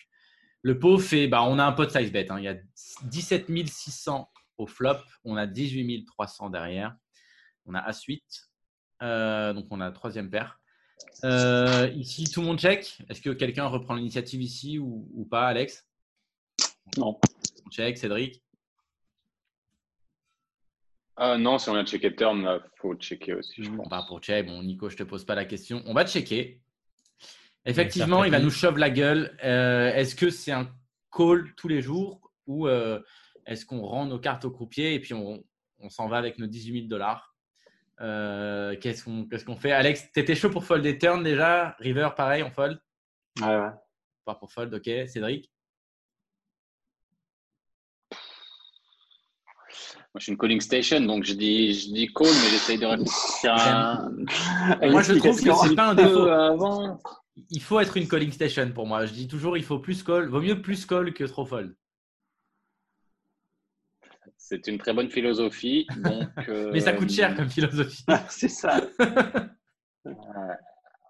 Ah, je sais pas, je réfléchis en fait sur la texture du board en fait. Qu'est-ce que qu'est-ce qu'on bat là-dedans? Qu'est-ce qui chauffe et qu'on bat quoi? Pas grand chose. Bah, hein. 9, bah, À si, part les 9, dames 10, 10, da- 9 piques. 9, 10, dame 10. euh, 7, 9. des- Il y a plein de trucs qui vont flotte le flop. Après, il a fait un 19 et half dame pot, 10, mais bon. quoi. Ah, je passe quand même là-dessus. Ok, on part pour, pour Fadé. Nico, tu voulais snap? Snap, c'est payé. C'est payé dans la seconde, monsieur. Allez, c'est payé, c'est gagné. Vas-y, allez, recave, limitless. D'accord. Eh ben, on a payé. euh, on a payé effectivement. Je sais pas. Alors, je sais pas les timings. Je sais pas si on a snap ou pas. On a Non, payé, non, mais on a perdu. C'est pas, un snap. Enfin, c'est pas. T'es pas genre, tu snaps pas de vous. on, a, on a perdu. On a perdu. Et, c'est, et la, main de, la main de Limitless est très intéressante. Euh, je pense. ça, ça veut Alors, dire qu'il nous a, il nous a mis un beau bad beat, là, culé. Il est Non. 5-5. il, nous, il nous a pas mis de bad beat, mais euh, bon, clairement, en high-tech, c'est peut-être totalement standard. Ah, Par ok, contre, c'est d'accord. quelque Il chose- achève un, va- il achève un valet, d'accord. Ça, Exactement. Il a chef un valet, il a dame valet. Il a dame valet. Et je trouve euh, ça assez sick. euh, personnellement, quand j'ai vu la Après, main, c'est un, euh, c'est un peu de size bet river, c'est ça? Il- putain, on a un mais pote c'est size bet river. Mais en on fait, a dame c'est- valet, quoi. Il shove en bluff, non? Il shove en, il Sans shove en bluff, trèfle. river. Il a pas de Dame valet de cœur. On a dame valet de cœur. Ah ouais, non. Dame valet de cœur. On a dame valet de cœur. Et du coup, je sais pas. Et valet, ben, je me. je- je- Bah, il je- forcément en bluff ici, River. Ah, il, oui. il a trop de showdown value pour. euh, Mais dame valet, à quel moment tu shoves euh, en bluff? Tu check si tu penses que tu. À quel moment tu shoves dame valet Bah, en fait, valet c'est 8, pas- 3, roi 5 en heads up. Enfin, en fait, J'arrive pas. Je sais. Non, mais après, le heads up, c'est tellement un monde particulier. bah, moi, je pense qu'il est en value. Je vois pas un cas où tu shoves en bluff. hein. Pour moi, Ouais, value je ou dame J'y connais rien, je dis de la merde. Non, mais dame valet, je pense qu'on est en, en value Mais 100%. C'est fou. En value, il veut se faire payer par un, par un 8. Ça veut dire qu'on joue face-up, Ouais, fait. C'est ça, il sait Par un a- valet moins bon, un 8, euh, et il n'y a que ça. Parce que je pense que 2, 9, 2, 10, on colle jamais, parce que c'est les pires combos à call, je pense. Mhm. Euh, après, je suis nul en heads up et c'est pas du tout, du tout un, un jeu que, que je connais et c'est un autre monde, mais euh, surtout high stakes. Donc, euh, donc oh, le, le call de la suite, je le comprends totalement. J'avoue que quand j'ai vu Dame Valet, à la, à la base, quand j'ai pris cette main, je savais pas dans quel côté nous placer? Est-ce qu'on allait se mettre dans la suite ou avec Dame Valet Et parce que même le bet on aurait tous check back river, quoi. Bah voilà, Dame Valet, je sais qu'on aurait tous check river et je pense qu'on n'aurait même pas bet mi pot turn. Donc, Et il euh, call là? Et on a, co- ouais, ouais, on à a, suite, on a payé. On a... Ouais, à suite, je call. Le, le call de la suite, euh, je le trouve totalement OK. En fait, après, quand tu réfléchis juste, en fait, quand il check la turn, euh, Mowgli- euh, Miranda, quand il check la turn, en fait, il va continuer sur ce roi, il, il va continuer avec toutes les mains qui battent, toutes les mains qui bat Dame Valet qui battent Dame Valet. Non, parce que, à deux part dames, deux dames, tu check. Deux dames, tu check. Deux dames, je pense que tu peux check une partie, non? Bah, de Dame, Dame. tu bloques Roi Dame. euh, Ouais, tu bloques Roi Dame, mais tu bloques. roi- Dans ce genre de Dame, ouais, de Dame, c'est la main un peu, c'est la main un peu, un peu border. Mais de Dame, tu bloques. Ta Dame Valet, tu bloques de Dame. Oui, oui, non, je suis d'accord. Deux Dame Valet, ouais, Ouais, tu donc en bloques Dame. gros, euh, avec Dame Valet, limite, tu, il n'y a pas tant de mains que ça qui vont check la turn? As Valet, je pense que As Valet continue de barrer de la turn. As Valet, il va peut-être continuer à barrer la turn, mais, euh, Ah, mais j'ai trouvé cette main super, euh, super intéressante. Donc, euh, vraiment. eh ben, elle- écoute, euh, ouais, elle est vraiment très cool. Putain, ça fait du bien de parler de cash game un peu là, plutôt de Eh, on a- j'ai 15 blindes. T'as Euh, dit- Non, Et 15 on blindes, on open- peut faire un On trois. open UTG en 9 max, j'ai des grandes small blind. Et voilà, en tout cas, c'est tout pour moi. Eh ben nickel, eh ben super, très bien. On va faire que des parties techniques en cash game. On a perdu pas mal d'oseille hein, sur cette partie technique. Elle nous a coûté quand même. C'est clair. c'est parti. On a parti aussi pas mal de followers. Plus tout le monde c'est parti. Tout le monde est parti. Euh, c'est quoi un petit peu donc les, les projets là, euh, les projets dans l'immédiat, euh, euh, Alex? Euh, alors, ben, j'en ai plusieurs du coup. Euh, je travaille depuis un an sur une app de duplicate poker. Je sais pas si Ouais, vous de duplicate poker. Ouais, bien sûr. Euh, Attends, explique un petit peu pour les gens du chat ce que c'est Duplicate Poker. Le, le duplicate, enfin, le duplicate format, c'est un format de jeu qui se joue au Scrabble ou au Bridge, par exemple, sur les compétitions internationales, où grosso modo, on reprend des configurations de, de mains qui sont les mêmes configurations de mains qui sont jouées sur plusieurs tables. Donc, euh, ce que tu gagnes ou ce que tu perds, tu le, com- tu le compares avec euh, ce que le joueur qui était assis à une table et qui avait les mêmes que toi Les a gagné ou ouais. perdu. C'est génial ça. Euh, Réplica poker ton, ton site. Ouais, la- l'app. Voilà. Euh, et, euh, et donc, euh, il n'y avait pas de- de- d'application de, jeu qui existait euh, sur ce modèle. Donc, euh, j'ai sorti une app, euh, là, ça fait deux mois maintenant, mais qui a encore beaucoup de. Enfin, je- j'en ai fait aucune promotion parce que euh, parce que c'est compliqué. J'en avais fait juste, j'avais recherché des bêta-testeurs sur euh, Club Poker euh, et j'avais eu euh, une bonne, un bon retour, notamment de Skip qui avait beaucoup aimé euh, le concept. Gros Voilà. bisous à, Après, a- à Skippy. Gros bisous à Des gros Skippy. bisous à lui. Bisous. Euh, et donc, euh, voilà, ça fait que c'est une app qu'on peut jouer en format un peu cash game. Grosso modo, on, On joue euh, plusieurs mains, soit face à des bots, soit face à d'autres joueurs connectés qui ont déjà été joués par d'autres personnes ou qui le seront. Ou sinon, il y a un mode challenge où on peut jouer, on peut challenger des potes ou des joueurs pros en jouant des mains heads up face à des bots qui ont déjà été joués par un joueur pro. Donc pour le moment, il y a Polak, après plein de joueurs qui sont créés des comptes pour devenir joueurs pro. Et, et voilà. Et donc, euh, ça fait euh, deux mois que c'est en ligne, il y a encore euh, pas mal de défauts, mais le, moteur est là. Et, voilà, et ça commence. Et là, il y a aujourd'hui 3500 comptes créés. Oh, ok, énorme. Et, bah, pas beaucoup encore, parce que c'est un jeu gratuit. Hein. et, et, ça marche pour le moment en, en Middle East, enfin en, en Iran, Palestine et Israël. Parce que j'ai fait aucune promotion, donc c'est que du, euh, et, euh, voilà, de l'organisme. Donc, allez, allez, allez. réplica, réplica, poker. Ouais. C'est sur, euh, Cédric iOS, tout ça? Et Android. Ok, partout. Cédric, pour, pour de ton côté, c'est quoi un petit peu donc, les, les projets dans l'immédiat là? Eh bien essayer de. Essayer de. Ouais, un petit peu tard plus tard, pourquoi pas. Sinon, sinon continuer de bosser, faire grossir notre site. Ouais, c'est de faire du SEO. C'est le truc qui me prend bien la tête en ce moment. Comment on remonte sur Google euh, sans faire les trucs trop, trop salement. C'est du taf. Et puis, ouais, c'est du taf. On en parlait hier avec Laurent pendant deux heures, justement, pendant le test technique. Euh. Mm. Et c'est du taf vraiment spécifique. Qui plus est, quand c'est le seul, euh, le seul moyen de communiquer que tu as. Et puis, continuer sur la partie influenceur. Et, hum, et pas mal. Après, d'un point de vue perso, également, je vais me marier fin août, donc ça va peut-être m'occuper dans les, dans les semaines ah, qui viennent. Ben, bravo, c'est le top. Voilà, voilà. Et puis, euh, et puis bah, si on peut voyager un tout petit peu, euh, retourner voir, euh, voir quelques potes, surtout. Ah, ce serait cool. Tiens, une question, parce qu'on n'a on n'a pas trop abordé le, le sujet, mais c'est un truc qui m'intéresse. donc, tu es président, on en a parlé vite fait, de la Fédération française de poker. alors, en quoi ça consiste? Feu As-tu les plus là Je pense que c'est la fédération qui n'est plus en fait. Ah ok, d'accord, ok, c'est ça qui est plus, d'accord. Parce que du coup, c'était toujours sur ton LinkedIn. Hein. Moi, j'ai regardé, j'ai vu jusqu'à aujourd'hui. Ah oui, ben, sur LinkedIn, on met, on met ce qu'on veut. Après, non, après, ah, je m'en Ça consistait en quoi? Alors, ben, c'était juste avant la régulation, justement, avant euh, tout ce qui était .fr, machin, pour essayer de regrouper les joueurs de poker pour qu'ils se défendent. Parce qu'il y avait déjà, euh, avant, le .fr, il y avait déjà plein de joueurs de poker que ce soit dans les cercles ou même online, euh, pour essayer de porter leur voix auprès des régulateurs pour que la régulation se passe du mieux possible.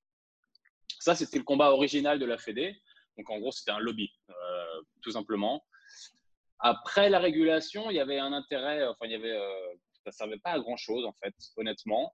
Mais il y avait une affiliation avec la Fédération internationale de poker. Je ne sais pas si vous avez entendu parler. Bien sûr, je me rappelle qui, eux, cherchent à promouvoir euh, match poker. Match poker, c'est comme duplicate poker, c'est du poker où, euh, imagine, on est tous les quatre à quatre tables différentes, mais on va avoir exactement la même main à jouer contre les mêmes mains. Et on va juste comparer. Donc, moi, j'ai deux as à tel euh, deux as UTG contre tel joueur. Toi, à la table d'à côté, tu auras deux as UTG contre les mêmes mains. Et donc, il faut savoir optimiser les mains gagnantes et perdre le moins avec les, le moins possible avec les mains perdantes.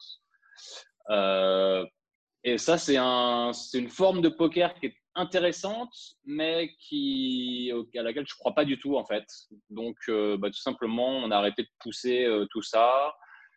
Et puis voilà, après, de toute façon, vu que l'industrie avait changé, en fait, il y avait, j'ai, l'impression qu'il n'y a pas besoin d'avoir d'une fédération de poker, en fait. Quoi. Jamais on va te demander ta licence de la Fédé pour entrer dans le club ou dans un casino, en fait. Mais c'est possible de rassembler les joueurs de poker? Parce que moi, j'ai l'impression que les joueurs de poker, c'est très, très difficile. Par exemple, je pense notamment à la Alors, je pense que les joueurs amateurs, tu peux les rassembler parce que les clubs, etc., ça cartonne et le poker amateur vraiment euh, marche très bien. D'ailleurs, euh, on, fait un gros coucou à tous les, gérants de clubs et tout. Je suppose que la période, doit, on n'en parle pas du tout, mais que la période doit être très compliquée actuellement euh, pour eux parce qu'ils ne gagnent pas d'argent et mine de rien, ils ont quand même des frais pour organiser, pour les salles, etc. Donc, on leur fait un, gros bisou. Mais je pense plus aux poker pro, les joueurs de poker pro. Eux, pour les rassembler, ça me paraît quasi impossible parce qu'on est très on est très individualiste. Quand il y a la période fiscale, c'était très compliqué, etc. Donc, euh, ouais, c'est impossible, je pense.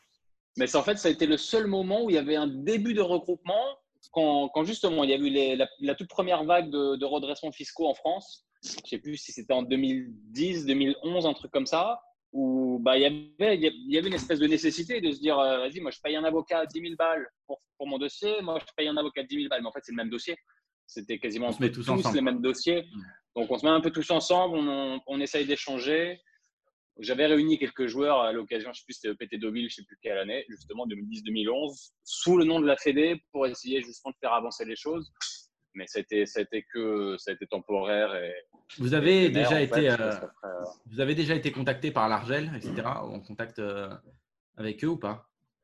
Ah, euh, à l'époque, je me souviens pas. Je me souviens pas trop parce que je crois que justement la Fédé a juste, on a tous un peu arrêté au moment où l'Argel a été créé. Donc non, je veux dire non, crois pas.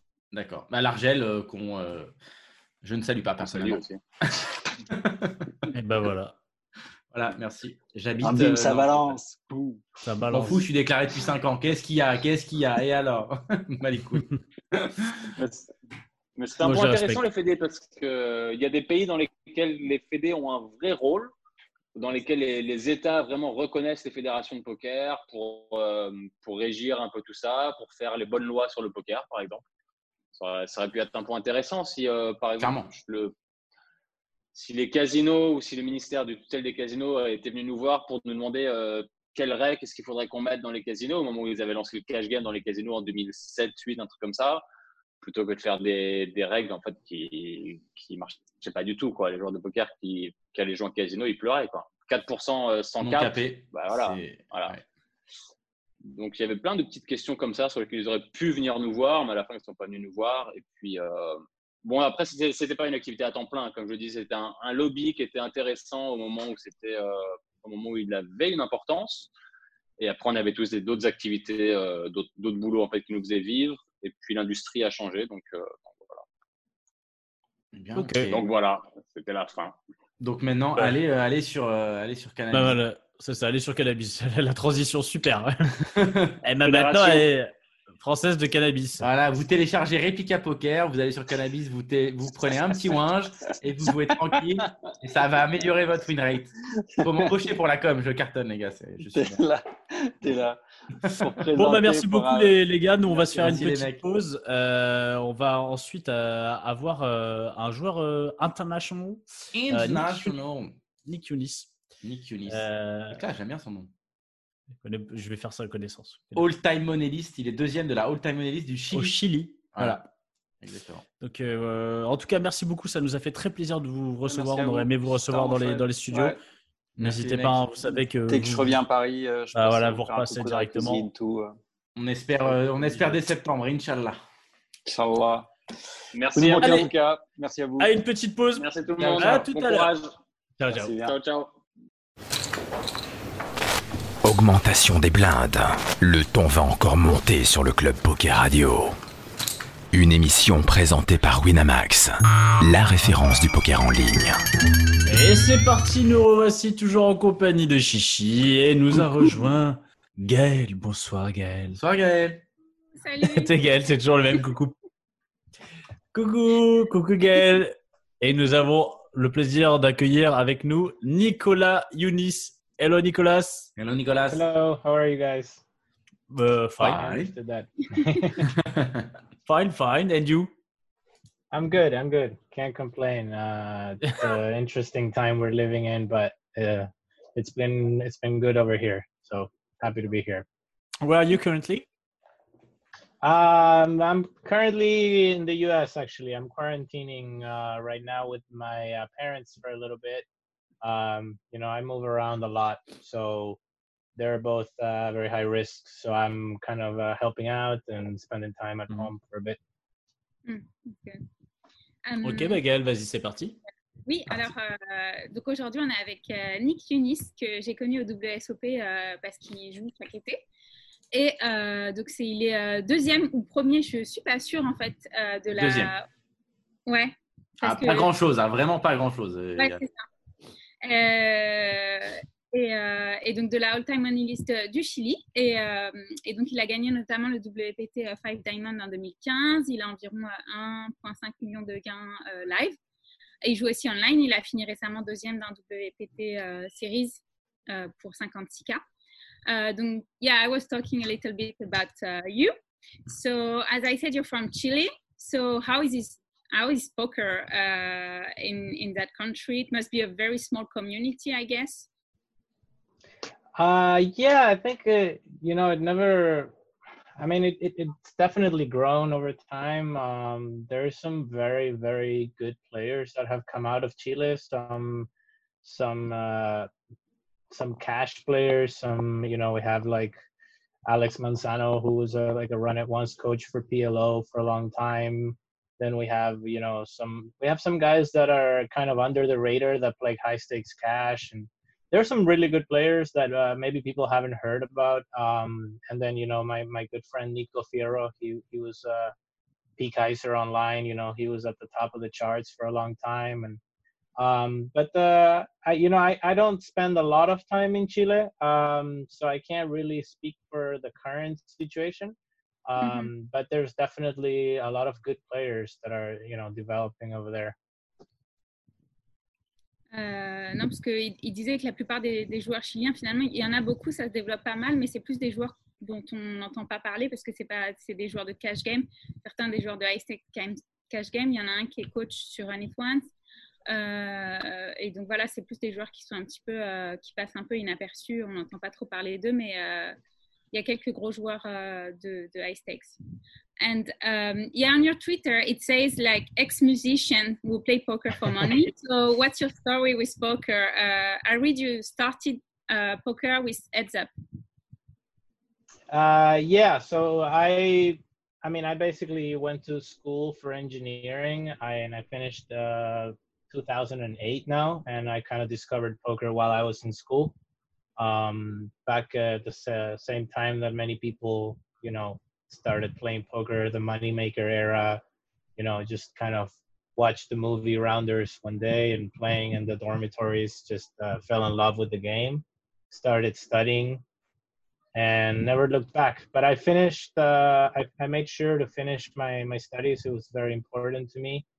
And then uh, in 2008, when I was finished with school, I just uh, I went to Vegas with a with a staking group that I was part of, and played in the World Series and uh, and then started uh, playing heads up cash online. So that my first year was I was basically just getting coached by uh, by somebody on heads up cash and uh, you know started there.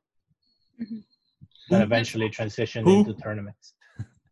Uh, his name was Chris Warren. He was uh, I don't think he plays poker anymore uh, he used to go, go by the screen name Seawar, and he was a moderator on Two Plus Two forums.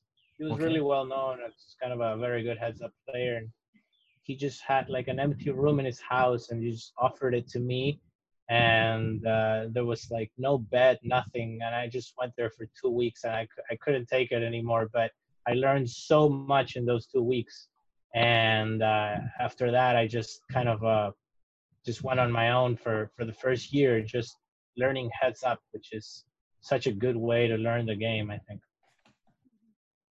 Euh, non, parce que euh, donc il a dit un peu comme tout le monde, il a commencé en 2008 euh, à la fin, quand, à la fin de son université, c'était l'époque de Moneymaker. Il a regardé le film euh, Les joueurs, euh, voilà, ça, ça, lui a donné vachement envie de jouer. Et euh, il est allé à Vegas euh, avec un groupe, euh, il était stacké dans un groupe pour aller à Vegas cette année-là.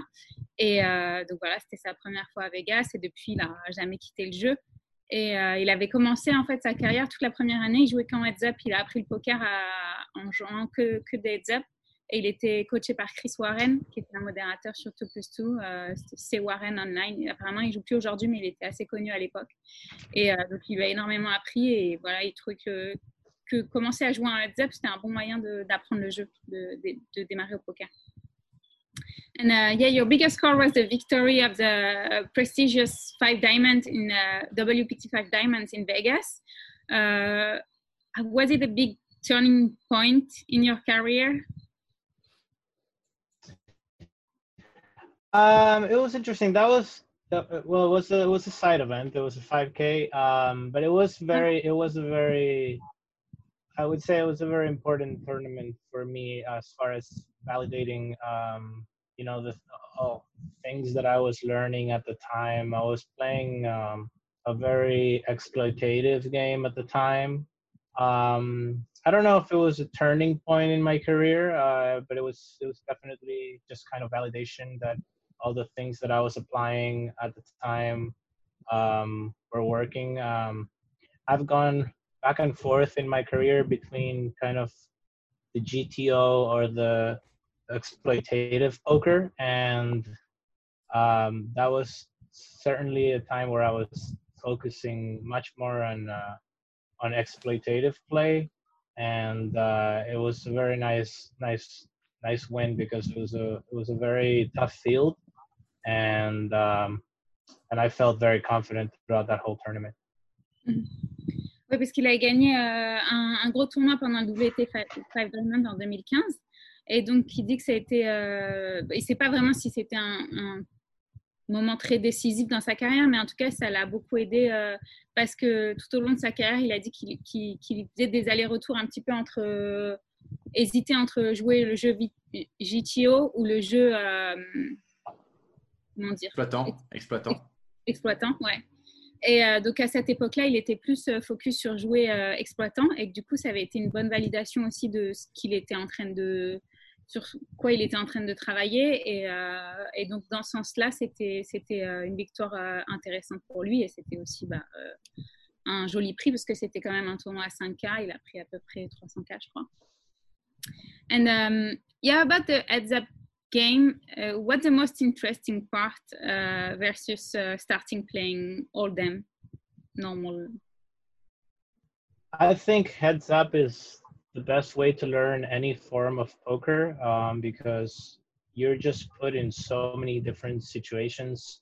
Um, it's a much more, it brings out like the human aspect of poker a lot more. Um, there's a lot of uh, nuances to heads up when you're playing against somebody uh, sometimes in multiple tables and you know people are not you know the game is so much quicker heads up that people aren't uh, so controlled with their timing tells and uh, just uh, there's a lot more psychology i think to heads up. You know you it's very hard not to tilt when you're playing heads up.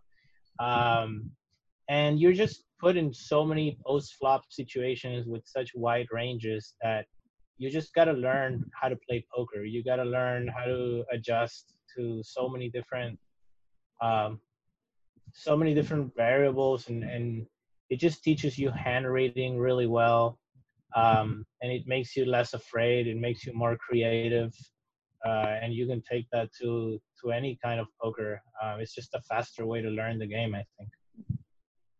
Euh, non, parce qu'il disait que ce qui était intéressant euh, par rapport au fait de commencer à apprendre le poker en format heads-up, c'est que tu, tu es tout de suite beaucoup plus vite confronté à toutes les sortes euh, de, de, situations qui existent.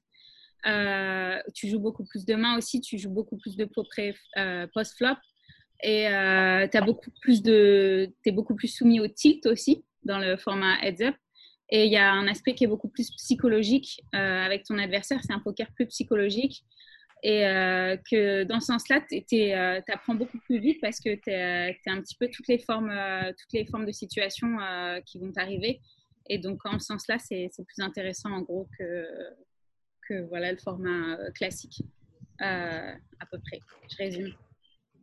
And um, yeah, there are like a lot of huge series everywhere. Though it's like the scoops, the WPT mm-hmm. Online. You recently finished second for 56k of uh, WPT mm-hmm. series, and now like the GG Poker also gonna gonna like have the WSOP uh, the WSOP Online. Um, but like some people are arguing that uh, like the WSOP online are going to be like less prestigious and that it's not it's not going to be a real bracelet. So what do you think about that? What's your opinion? Um, I don't have a strong opinion. I think for me, you know, my dream is still to win a bracelet. I haven't won one, and I think it would be different to win an online bracelet than a live bracelet. Um, I mean, at the end of the day, you know, it's not really logical. Uh, it's just more of a it's more of a trophy. It's just something we attach an emotional value to. Um, I think online poker is tougher, so if anything, it should be more worthy than a than a live tournament. Um, but I don't know. I think it it's it is marketing. It's I don't know. It's it's complicated. I feel like on the one hand, like an online bracelet should should be more valuable than a live bracelet because it's just tougher. It's way tougher. Um, but you know, at the same time, live tournaments are tough too because you don't get to play a lot of them. So it's more special to win an online tournament because there's only 50 bracelets a year. Um, so I don't know. I don't know how I feel about it. I think if I won an online bracelet, I would still have my goal to win a live bracelet. So so maybe I, I do believe that it is losing the value a little bit of the bracelet. Mm-hmm. And are you going to play like the most even you can? Yeah, yeah, definitely. I, I don't. I'm not gonna go to Vegas for the uh, for the WSOP.com, but I but I do plan on on going to Canada for the for the GG Poker one, and uh, I'd like to, you know, maybe uh, grind all the sites and start streaming as well. Ok. Euh, non, parce que je demandais par rapport au, débat qu'il y a sur euh, JG Poker et le fait d'avoir les WSOP online, que c'est des bracelets un petit peu moins euh, prestigieux, que ça enlève un petit peu de la valeur au festival. donc, il dit que pour lui, au final, le, le, poker online, ça reste plus difficile. C'est des fils qui sont plus difficiles généralement. Donc, logiquement, ça devrait avoir plus de valeur de gagner un tournoi WSOP online qu'en live. Euh, mais bon, ça reste quand même, voilà, il y a une part de, prestige à gagner en live. Euh, en live, tu peux jouer beaucoup moins d'events aussi, donc forcément, c'est aussi plus difficile de gagner un bracelet. Euh, voilà, il y a une part marketing. Enfin, c'est un peu compliqué. Il n'a pas trop d'opinion tranchée là-dessus. Il se dit que même s'il gagne un bracelet, en tout cas en online, ça resterait quand même dans ses objectifs de gagner un bracelet, donc en live. Donc il y a quand même ce côté-là que oui, il y a un petit peu moins de prestige si tu gagnes un bracelet en ligne qu'en live, mais euh, ça, de toute façon, il a prévu de jouer le plus d'events euh, possible. Pas la première partie qui est que sur WSOP.com où tu peux jouer Nevada, mais la deuxième partie qui sera sur GG Poker où là il y a 50 bracelets. Euh, et donc voilà, ça reste un bracelet WSOP, donc forcément c'est toujours. faut essayer d'en gagner un.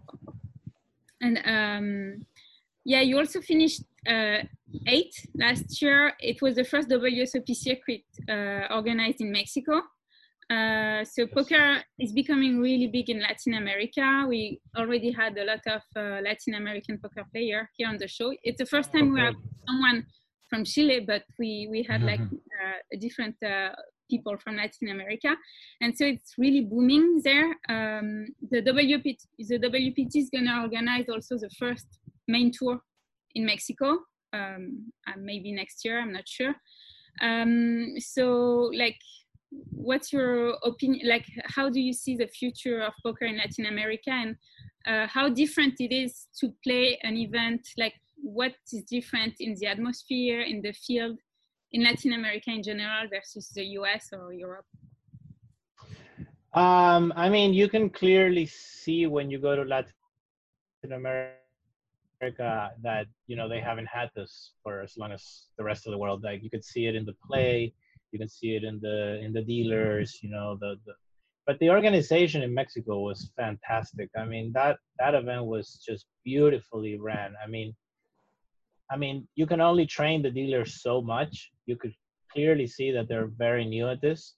Um, but other than that, you know, in particular, I think that you know everything was fantastic. The organization was fantastic. The the venue was great. Um, everything was beautifully set up. It was safe. Uh, the hotel was nice. Um, so yeah, I, I, I, it was a very very encouraging um, that tournament uh, for what's to come in the future. There, I think poker has been good in Latin America for a long time, but Mexico in particular, I know they had a lot of legal issues and it seems like it's been resolved. So I'm super excited for the future. And uh, to any poker players out there, you know, I recommend you go you go to Latin America because it was probably the softest tournament I've played in the last 10 years. it was very, very good. Euh, non, parce que je disais, on a eu pas mal de joueurs maintenant d'Amérique latine, c'est vrai, c'est la première fois qu'on a quelqu'un du, du, Chili, mais euh, par exemple, il a fini euh, huitième l'année dernière, c'était la première fois qu'il y avait un WSOP circuit, euh, c'était organisé au Mexique. It was in Monterrey, right? Monterrey, yes. Yeah, yeah. Euh, Il y a Idriss d'ailleurs qui était parti jouer, Idriss Ambrez. Ok. Euh, il y a pas mal de quelques joueurs français qui étaient partis jouer, qui avaient adoré ce, stop. Donc, euh, et donc lui, il a fini huitième. Donc je, demandais un petit peu euh, comment il voyait le poker en Amérique latine et en quoi c'était différent de le field, l'atmosphère, quelles étaient les différences par rapport aux US, par exemple. Et donc, il dit que c'est vrai que bah, c'est assez, ça reste assez nouveau ici. Donc, en fait, les gens n'ont pas eu encore trop l'occasion de, jouer en live. C'est tout nouveau. Euh, et c'est vrai que ça grossit énormément. Et par exemple, l'event, ça se voit que c'est des, nouveaux events parce que par, ils ont des dealers qui sont quand même moins bien formés d'une manière générale. Mais sinon, euh, au-delà de ça, l'organisation euh, à Monterrey, le WSOP, c'était, c'était vraiment hyper bien. Le lieu était magique. Euh, et c'était super bien organisé. Pendant longtemps, par exemple, au Mexique, ils ont eu des problèmes pour organiser des tournois parce que c'était pas trop légal mais euh, ça a l'air d'être plutôt bien résolu maintenant. Donc, il conseille vraiment d'aller jouer. Euh, voilà, si vous pouvez faire un stop en Amérique latine, faites-le parce qu'il dit par exemple le field, euh, c'était le field le plus soft sur lequel il a joué les dix dernières années, et c'était vraiment extraordinaire. Donc, donc voilà, ça plus le fait de voyager, c'est toujours c'est toujours sympa. Et Monterrey, c'est une région très très belle de montagne. Voilà, je précise. Merci de nous vendre et... ton pays. petit, petit, point, petit point géographie. because I, I live in Mexico, so I explain a little bit where is Monterrey. Oh, that's great. Where do you live? Playa del Carmen. Oh, great! With all the poker players. That's awesome. Yeah, exactly. So they I've tried never, to I have organize. never been uh, there. yeah, they tried to organize the tournament last year near Cancun, but it uh, like uh, it was a huge fail. So maybe. Oh yeah, I've Yeah. heard that happen multiple times, but it you know it seems um. Oh, the, the name escaped my mind. The, the person that organized the last tournament. It seems like he's he's got it all figured out. So they'll, they'll probably ils avaient have essayé something there d'organiser, soon. yeah. Parce qu'ils avaient essayé d'organiser un tournoi à 2K l'année dernière euh, au Mexique. Il y a pas mal de joueurs qui s'étaient inscrits et finalement, au dernier moment, ils avaient dit Ah ben non, en fait, on le fait pas. Et euh, donc, les gens avaient galéré pour se faire rembourser. On ne sait pas trop où l'argent est passé. Donc, bref, voilà. C'est des petites, des petites questions comme ça. Des fois, on ne sait pas où passer. Oh, c'est le Mexique, c'est le Mexique. And, je ne sais pas si vous avez des questions supplémentaires, genre euh, techniques ou des trucs. Euh, j'ai une petite question parce que j'ai regardé son, son Mob et euh, bon, c'est ma petite question classique, mais je l'ai- je l'aime bien en tant que joueur de variante. Il n'y a que des lignes de Hold'em. Euh, Est-ce qu'il touche à d'autres variantes de temps en temps ou pas du tout? Because he was asking because he looked at your Endon mob and there is only Oldham tournaments. So do you play other type of games sometimes or you just focus on Oldham? No, I've I've tried many times, but I just I just always keep going back to Hold'em. Uh, and I had a friend teach me a lot of the mixed games. Uh, Daniel Ospina, he's done really well. Um, but you know, it's hard because uh, sometimes I'm not in a country where I can play on Poker Stars, so it makes it harder to practice. And there's just so much Hold'em that you know it's it's hard to sometimes play other games. I did study a bunch of PLO last year. I was playing it for a bit, and I plan on going back to it soon. Um, uh, but uh, yeah, there's just so much Hold'em. I love playing Hold'em, uh, but I, I, I do plan on learning all the games more. Euh, non, ben, il dit que c'est vrai que c'est un peu compliqué parce qu'en fait, il y a tellement de hold'em que au final, c'est difficile de passer du temps à faire autre chose. Il avait essayé, il s'était fait coacher un peu, il avait, il avait fait quelques PLO, mais, euh, mais c'est juste difficile en fait de, de se concentrer sur euh, autre chose que le hold'em. euh, voilà quoi. Um, and yeah, I have a question, nothing to do with poker, but uh, the situation in Chile is like uh, really complicated right now. So the riots started again a few days ago, and the like coronavirus cases are keep rising. Uh, so are you concerned about the situation, and how do you see the the future? Um, to be honest, like I, I'm, I'm very. I mean, I'm a little bit disconnected from what's going on, but I, I do, I do watch, especially now that I've been here. You know, I, I see the Chilean news a lot, and uh, you know the situation originally was they were doing a really good job, and the the World Health Organization congratulated Chile. It was, it was one of the. I think it still has a very low mortality rate, um, but for some reason the cases just started spiking like crazy. It could be because they're they're starting winter now. Nobody really knows exactly why. Um, but uh, unfortunately, it coincided with the the uh, you know political uh, problem that they're having right now. So it's very complicated. They got hit by by two really big problems at the same time, and I do have a lot of friends there still, and they're telling me how bad it is. Um, but I have hopes for the future. Chile is a country that has gotten over a lot of a lot of big big problems in the past, and and you know at the end of the day, like they're they're a good economy. They're a good they're a they're a country that's never been uh, you know known for corruption or you know they're well socially economically they've been well uh, i'm pretty confident that you know they'll they'll bounce back so Mhm. Non, parce que je posais une question qui avait rien à voir avec le, poker, mais c'est vrai qu'au au Chili, euh, on en parle pas mal, euh, enfin, on en parlait pas mal dans les médias parce qu'il y a énormément de manifestations euh, assez violentes depuis le mois de novembre et ça a recommencé il y a quelques jours. Et en plus de ça, le- les cas de coronavirus, là-bas sont en train d'exploser et les gens commencent à de nouveau aller dans la rue pour protester qu'ils n'ont plus à manger. Donc, je demandais un, petit peu euh, voilà ce qu'il en pensait. Euh, il a dit que lui, c'est vrai qu'il se sent un peu déconnecté parce qu'il va très peu au Chili. Ça fait longtemps qu'il n'est pas allé. Mais il a des amis là-bas qui lui disent euh, que effectivement la situation est vraiment très difficile en ce moment. En gros, le pays, il, fait, il, a, il est en train de vivre deux énormes crises en même temps. Donc, c'est hyper difficile à, gérer, mais il est assez confiant parce qu'il dit que d'une manière générale, il est confiant dans l'économie du Chili. Il dit qu'ils n'ont pas vraiment de problème de, de corruption, ce genre de choses. Donc, du coup, ça le rend plutôt confiant pour, euh, pour l'avenir. Ils ont déjà surmonté des crises, euh, ils, sont, ils ont l'habitude, ils ont surmonté des choses pires que ça. Et que, du coup, euh, voilà, il, il est plutôt confiant pour, pour l'avenir du pays. And um, yeah, I, as I said at the beginning of the interview, I met you in Vegas. Uh, you were always playing many, many tournaments. so, uh, what's your best? Uh, what's your best memory of the WSOP?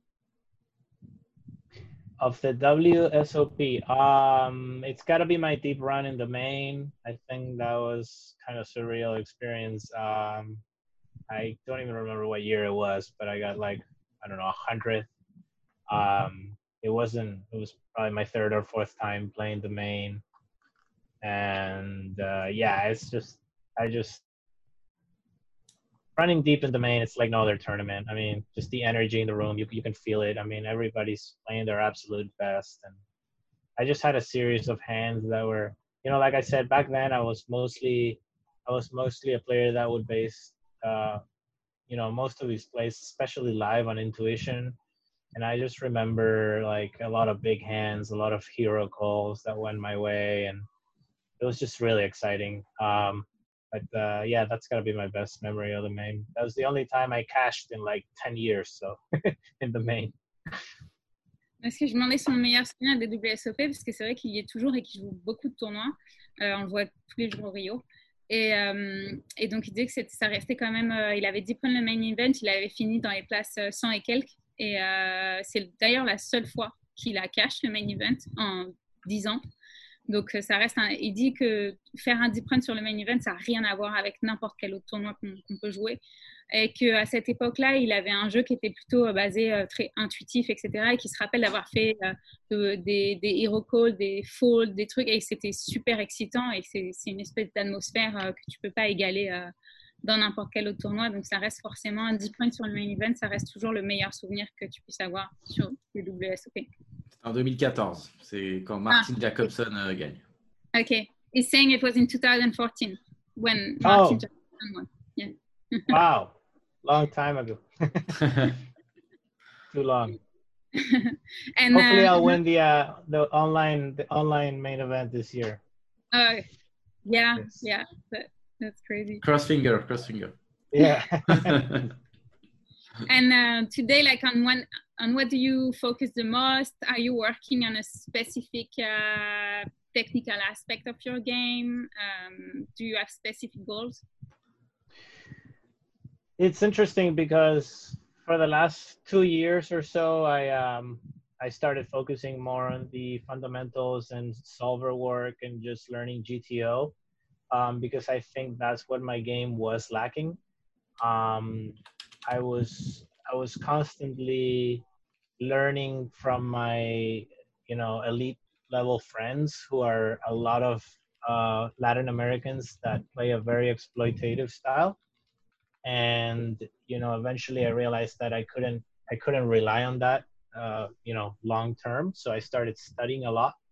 But recently I've kind of made the switch again because you know I kind of noticed myself um, relying too much on uh, on on theory and not kind of being present anymore when I was playing.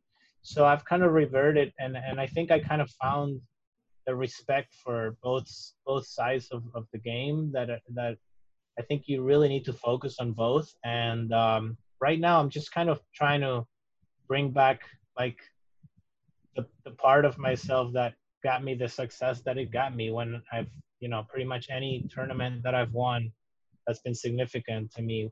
So I'm kind of working out like the the balance between continuing to study but kind of being present when I'm playing and just you know being creative. I think that most of my friends that have really made it to the highest levels have that element in their game. That's a big part of their game. Um, and yeah, just trying to focus on like being creative and and being present and playing poker for the reasons that I started enjoying it uh, while continuing to study. Mm-hmm. Euh, non, parce que je me demandais s'il avait des, des, objectifs spécifiques en termes techniques sur lesquels il travaillait. Donc, il disait que c'était assez intéressant parce qu'il revenait sur cette idée de, du fait qu'il switchait euh, assez souvent du ou jouer exploitant ou jouer GTO et que là, depuis ces deux dernières années, il s'était pas mal euh, concentré sur le, le GTO et que euh, récemment, il, il, avait de nouveau reswitché un peu en se disant que hum, il fallait quand même euh, garder un petit peu ce jeu créatif et le, le fait d'être présent quand on joue. Euh, ce qu'on perdait un petit peu quand on joue GTO, qu'il a des amis avec lesquels il travaille, euh, de, joueurs euh, de high stakes qui, ont beaucoup de succès, qui, ont tous cet aspect-là de créativité dans leur jeu et que c'est vraiment important d'essayer de trouver l'équilibre entre GTO et jeu intuitif exploitant et que c'est quelque chose d'assez difficile. Enfin, il essaye de retrouver un petit peu le jeu qu'il avait quand il avait eu des, succès, quand il avait gagné des tournois et c'est quelque chose euh, voilà, sur lesquels il, il travaille toujours. Euh, c'est vrai c'est intéressant la notion de est-ce qu'on joue GTO, après on perd aussi cet aspect du jeu-là et qui veut aussi retrouver le jeu qu'il faisait un petit peu vibrer quand il a commencé à jouer au poker. Et quand tu joues que GTO, ben, tu as plus un petit peu cette excitation-là de faire des moves un petit peu euh, voilà, différents. Donc, il travaille toujours à trouver cet équilibre-là. Voilà. C'est assez euh, intéressant. Euh, je ne sais pas si tu avais des questions en plus. Moi, j'avais une question. Je voulais savoir qui considérait comme le meilleur joueur de heads up euh, actuellement. En tout cas, quel est le, le, le joueur de heads up qui l'inspire le, qui le plus mm. uh, yeah, This question was like in cash game, who do you think is the best heads up player or who inspire, inspire you the most? In, in cash games? Um, uh, I don't really. Sorry? In heads up play. Mm. Um, honestly, the, the, the people that I'm mostly inspired, it's, it's, uh, you know, some of my peers and the, the people that have been my mentors, um, you know, guys like, like, uh, Fabricio Gonzalez, you know, Six Sense 19. Um, he's a guy that just, I've had the, the fortunate, uh, the fortune to be his friend and just watch him play. I think that has really kind of opened my mind throughout the years. Um, he's a guy that never studied poker in the conventional way, and you know he's just an independent thinker, and you know, to watch him play against the best players in the world and just do things his way, um, kind of has been like, uh, you know, an amazing uh, opportunity for me to to learn and to be kind of push me to be creative on my own. So if I have to pick, I mean, I don't know specific like who the guys are beating the highest, you know, heads up games today, but uh, Fabrizio is a guy that plays every game, plays heads up, whatever, you know, and learned everything on his own. Um, so that's really inspiring to me. And then, you know, I have a lot of a lot of other people I see that are doing that, you know, like uh, Farid Hatin or you know Mm. Alex Foxen or uh, you know guys that I you know that I've played with side by side for years. You know, like Foxen was you know a horse with me. We were backed by the same guy for years, and you know to see everything he's accomplished now. And you know, again, he's a guy that doesn't do much solver work. He he's just you know a lot of it is is is him being playing poker, you know, his own way. Um, so I think that those are the players I respect the most now. You know, um, mostly people that are playing their own way and that I've been lucky enough to be around. Euh, non, parce qu'il parlait de son ami euh, Fabricio. euh, Gonzalez, je crois que c'est Oui, ça. c'est ça, Fabrice. González, euh, qui il- il joue un petit peu tous les types de jeux, mais c'était celui qui l'avait le plus inspiré, euh, qui avait été, disons, le plus son mentor dans le jeu, euh, parce qu'il a, il a un, style de jeu très euh, pas conventionnel et il a appris tout de lui-même, et donc ça lui a vraiment vachement ouvert l'esprit de voir, d'avoir la chance de, de côtoyer quelqu'un comme ça et de le voir jouer. Ça lui a, ça l'a beaucoup fait évoluer dans son jeu parce qu'il est vraiment très euh, créatif et, euh, et qu'il a, il, il apprend tout de lui-même et il joue un petit peu euh, toutes, sortes, toutes sortes de jeux. Et euh, par exemple aussi des joueurs comme euh, Farid Jatin, qui est un joueur colombien. Euh, ce serait pas mal de l'avoir lui aussi d'ailleurs, euh, qui, euh, qui est un joueur qui, qui crush pas mal euh, sur le circuit euh, depuis ces, derni- ces dernières années. Ah, Ou clairement, Alex Euh, euh, donc voilà, c'est toujours bien d'avoir des gens comme ça, de côtoyer des gens comme ça, qui, ont des jeux très créatifs et qui, sont, euh, qui lui apportent beaucoup d'inspiration. et qui, voilà, qui sortent un petit peu des sentiers battus. et c'est comme ça qu'on apprend plus au final et qu'on fait plus évoluer son jeu. Clairement. And, mm. and uh, did you did, do you know some French poker player or did you ever play in France by any chance? I used to when I back in the day I, I used to travel a lot more on the EPT. Um, I I used to spend a lot of time in Europe for other reasons, but but I used to play poker a lot of uh, a lot of EPTs and uh, I remember playing. I have really good memories uh, playing the Partouche Poker Tour, which I heard was coming back. Uh, Um, it was it was programmed, but uh, It it, was- it, it's cancelled. Cancelled oh, again. In 2020, but of, uh, maybe in next year. 2021. Next year, maybe. Oh yes. Well, I did. I played WSOP Europe in Cannes. I played uh, Partouche in uh, where was it?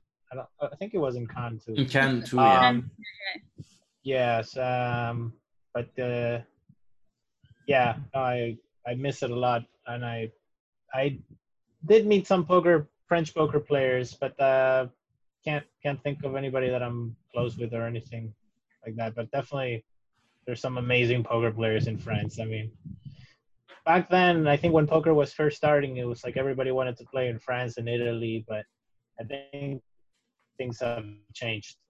some of the best players are, you know, some French players and some Italian players. So it's very different uh, nowadays.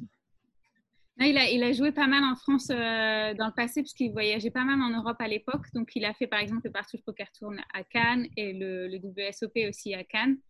Euh, et donc, voilà, c'était des, c'était des super souvenirs. Euh, il était assez content de voir d'ailleurs que le Partouche était censé recommencer. Mais, euh, et sinon, euh, voilà, il disait qu'au début, c'est vrai que tout le monde un petit peu voulait jouer contre des joueurs français ou des joueurs italiens, qu'aujourd'hui, les choses ont pas mal changé, puisque le niveau a beaucoup évolué en France et en Italie et qu'il y a d'excellents joueurs aujourd'hui en France et en Italie. Donc, euh, donc voilà, aujourd'hui, c'est plus vraiment le cas aujourd'hui, mais, mais voilà, c'était des bons souvenirs à l'époque.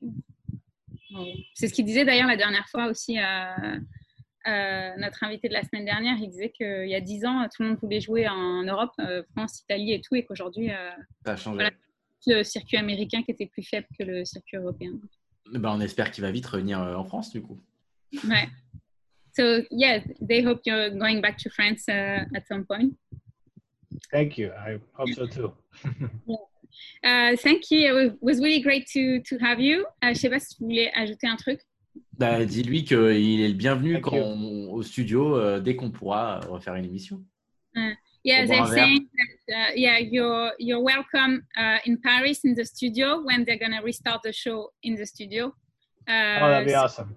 Yeah, the studio is in Paris, so you're welcome because we always have a lot of uh, wine. So it's Good wine, good wine. Awesome. I love You have good wine in Chile. I'm from Chile. Chile, yeah. so Yeah, I wine. good wine in Chile.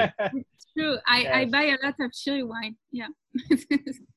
I love Voilà. France. I was there for about a month, uh, uh, and I was learning French, but uh, I need to go back. I forgot everything. So Oh, yeah. Same for me with Spanish. I'm still learning Spanish. So maybe next interview is going to be in Spanish. Yeah, not now. awesome. Claro que Okay, thank you very much. It was great to, to talk to you. Thank you very much, Nicolas. Thank you, Nicolas. Thank you, guys. Take Thank you. care. Bye. Thank you. Thank you. Bye. Eh ben, c'était top. Merci beaucoup, Gaël. Il était cool. très cool. Non, il est Ouais. cool, ouais. C'est bah, c'est toujours intéressant d'avoir des points de vue différents sur, euh, sur, ce que les, les- sur ce que les joueurs essayent de travailler et quels sont leurs plus gros, euh, un petit peu, euh, enfin, leurs problématiques au niveau technique et tout. euh.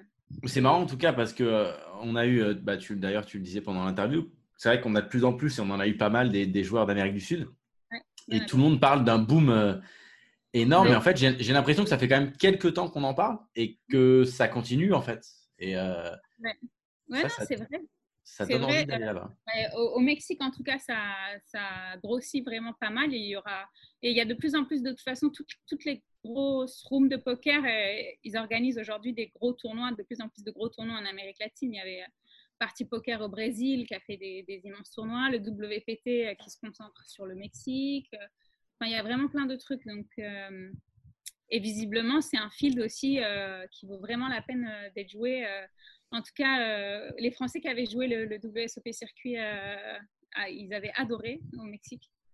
Donc, euh, donc voilà, il y a plein de choses à faire. Mais effectivement, Farid Jatin, c'est un autre joueur qu'il faudrait vraiment avoir parce que lui, c'est un très très gros joueur aussi, euh, colombien. Et je crois qu'on a, on a eu personne de Colombie. Colombie, sympa. peu- Non, je crois pas non.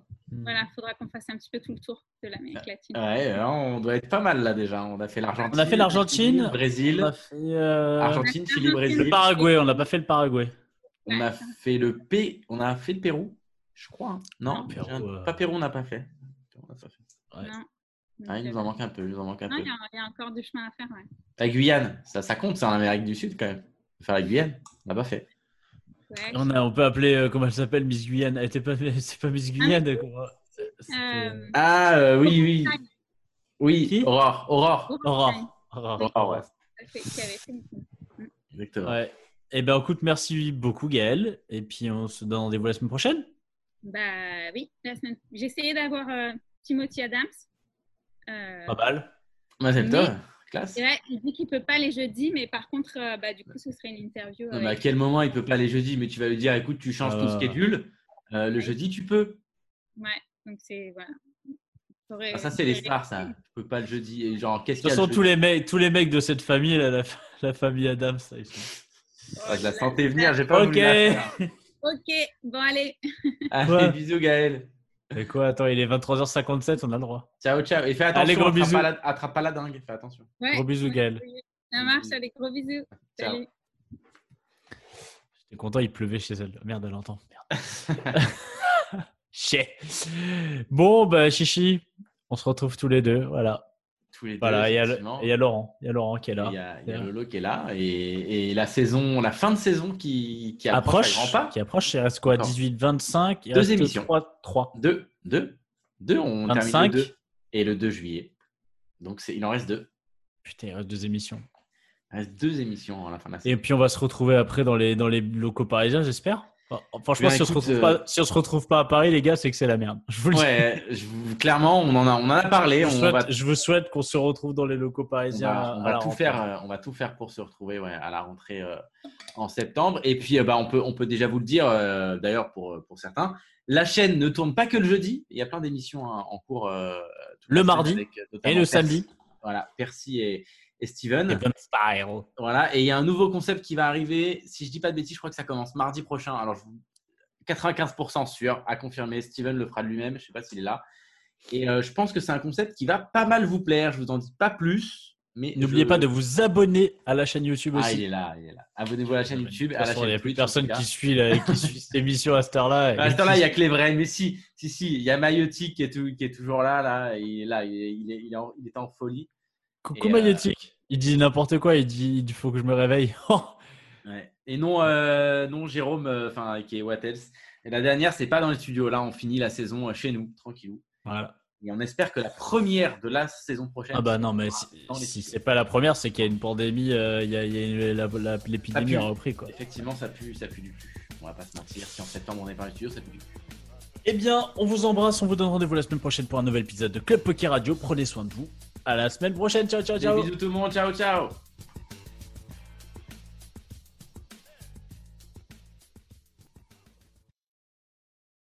Les jeux d'argent et de hasard peuvent être dangereux. Perte d'argent, conflits familiaux, addiction. Jouez pour le plaisir et avec modération. Apprenez à fixer vos limites. Pour rappel, les jeux d'argent sont interdits aux moins de 18 ans. N'initiez pas vos enfants à des jeux réservés aux adultes.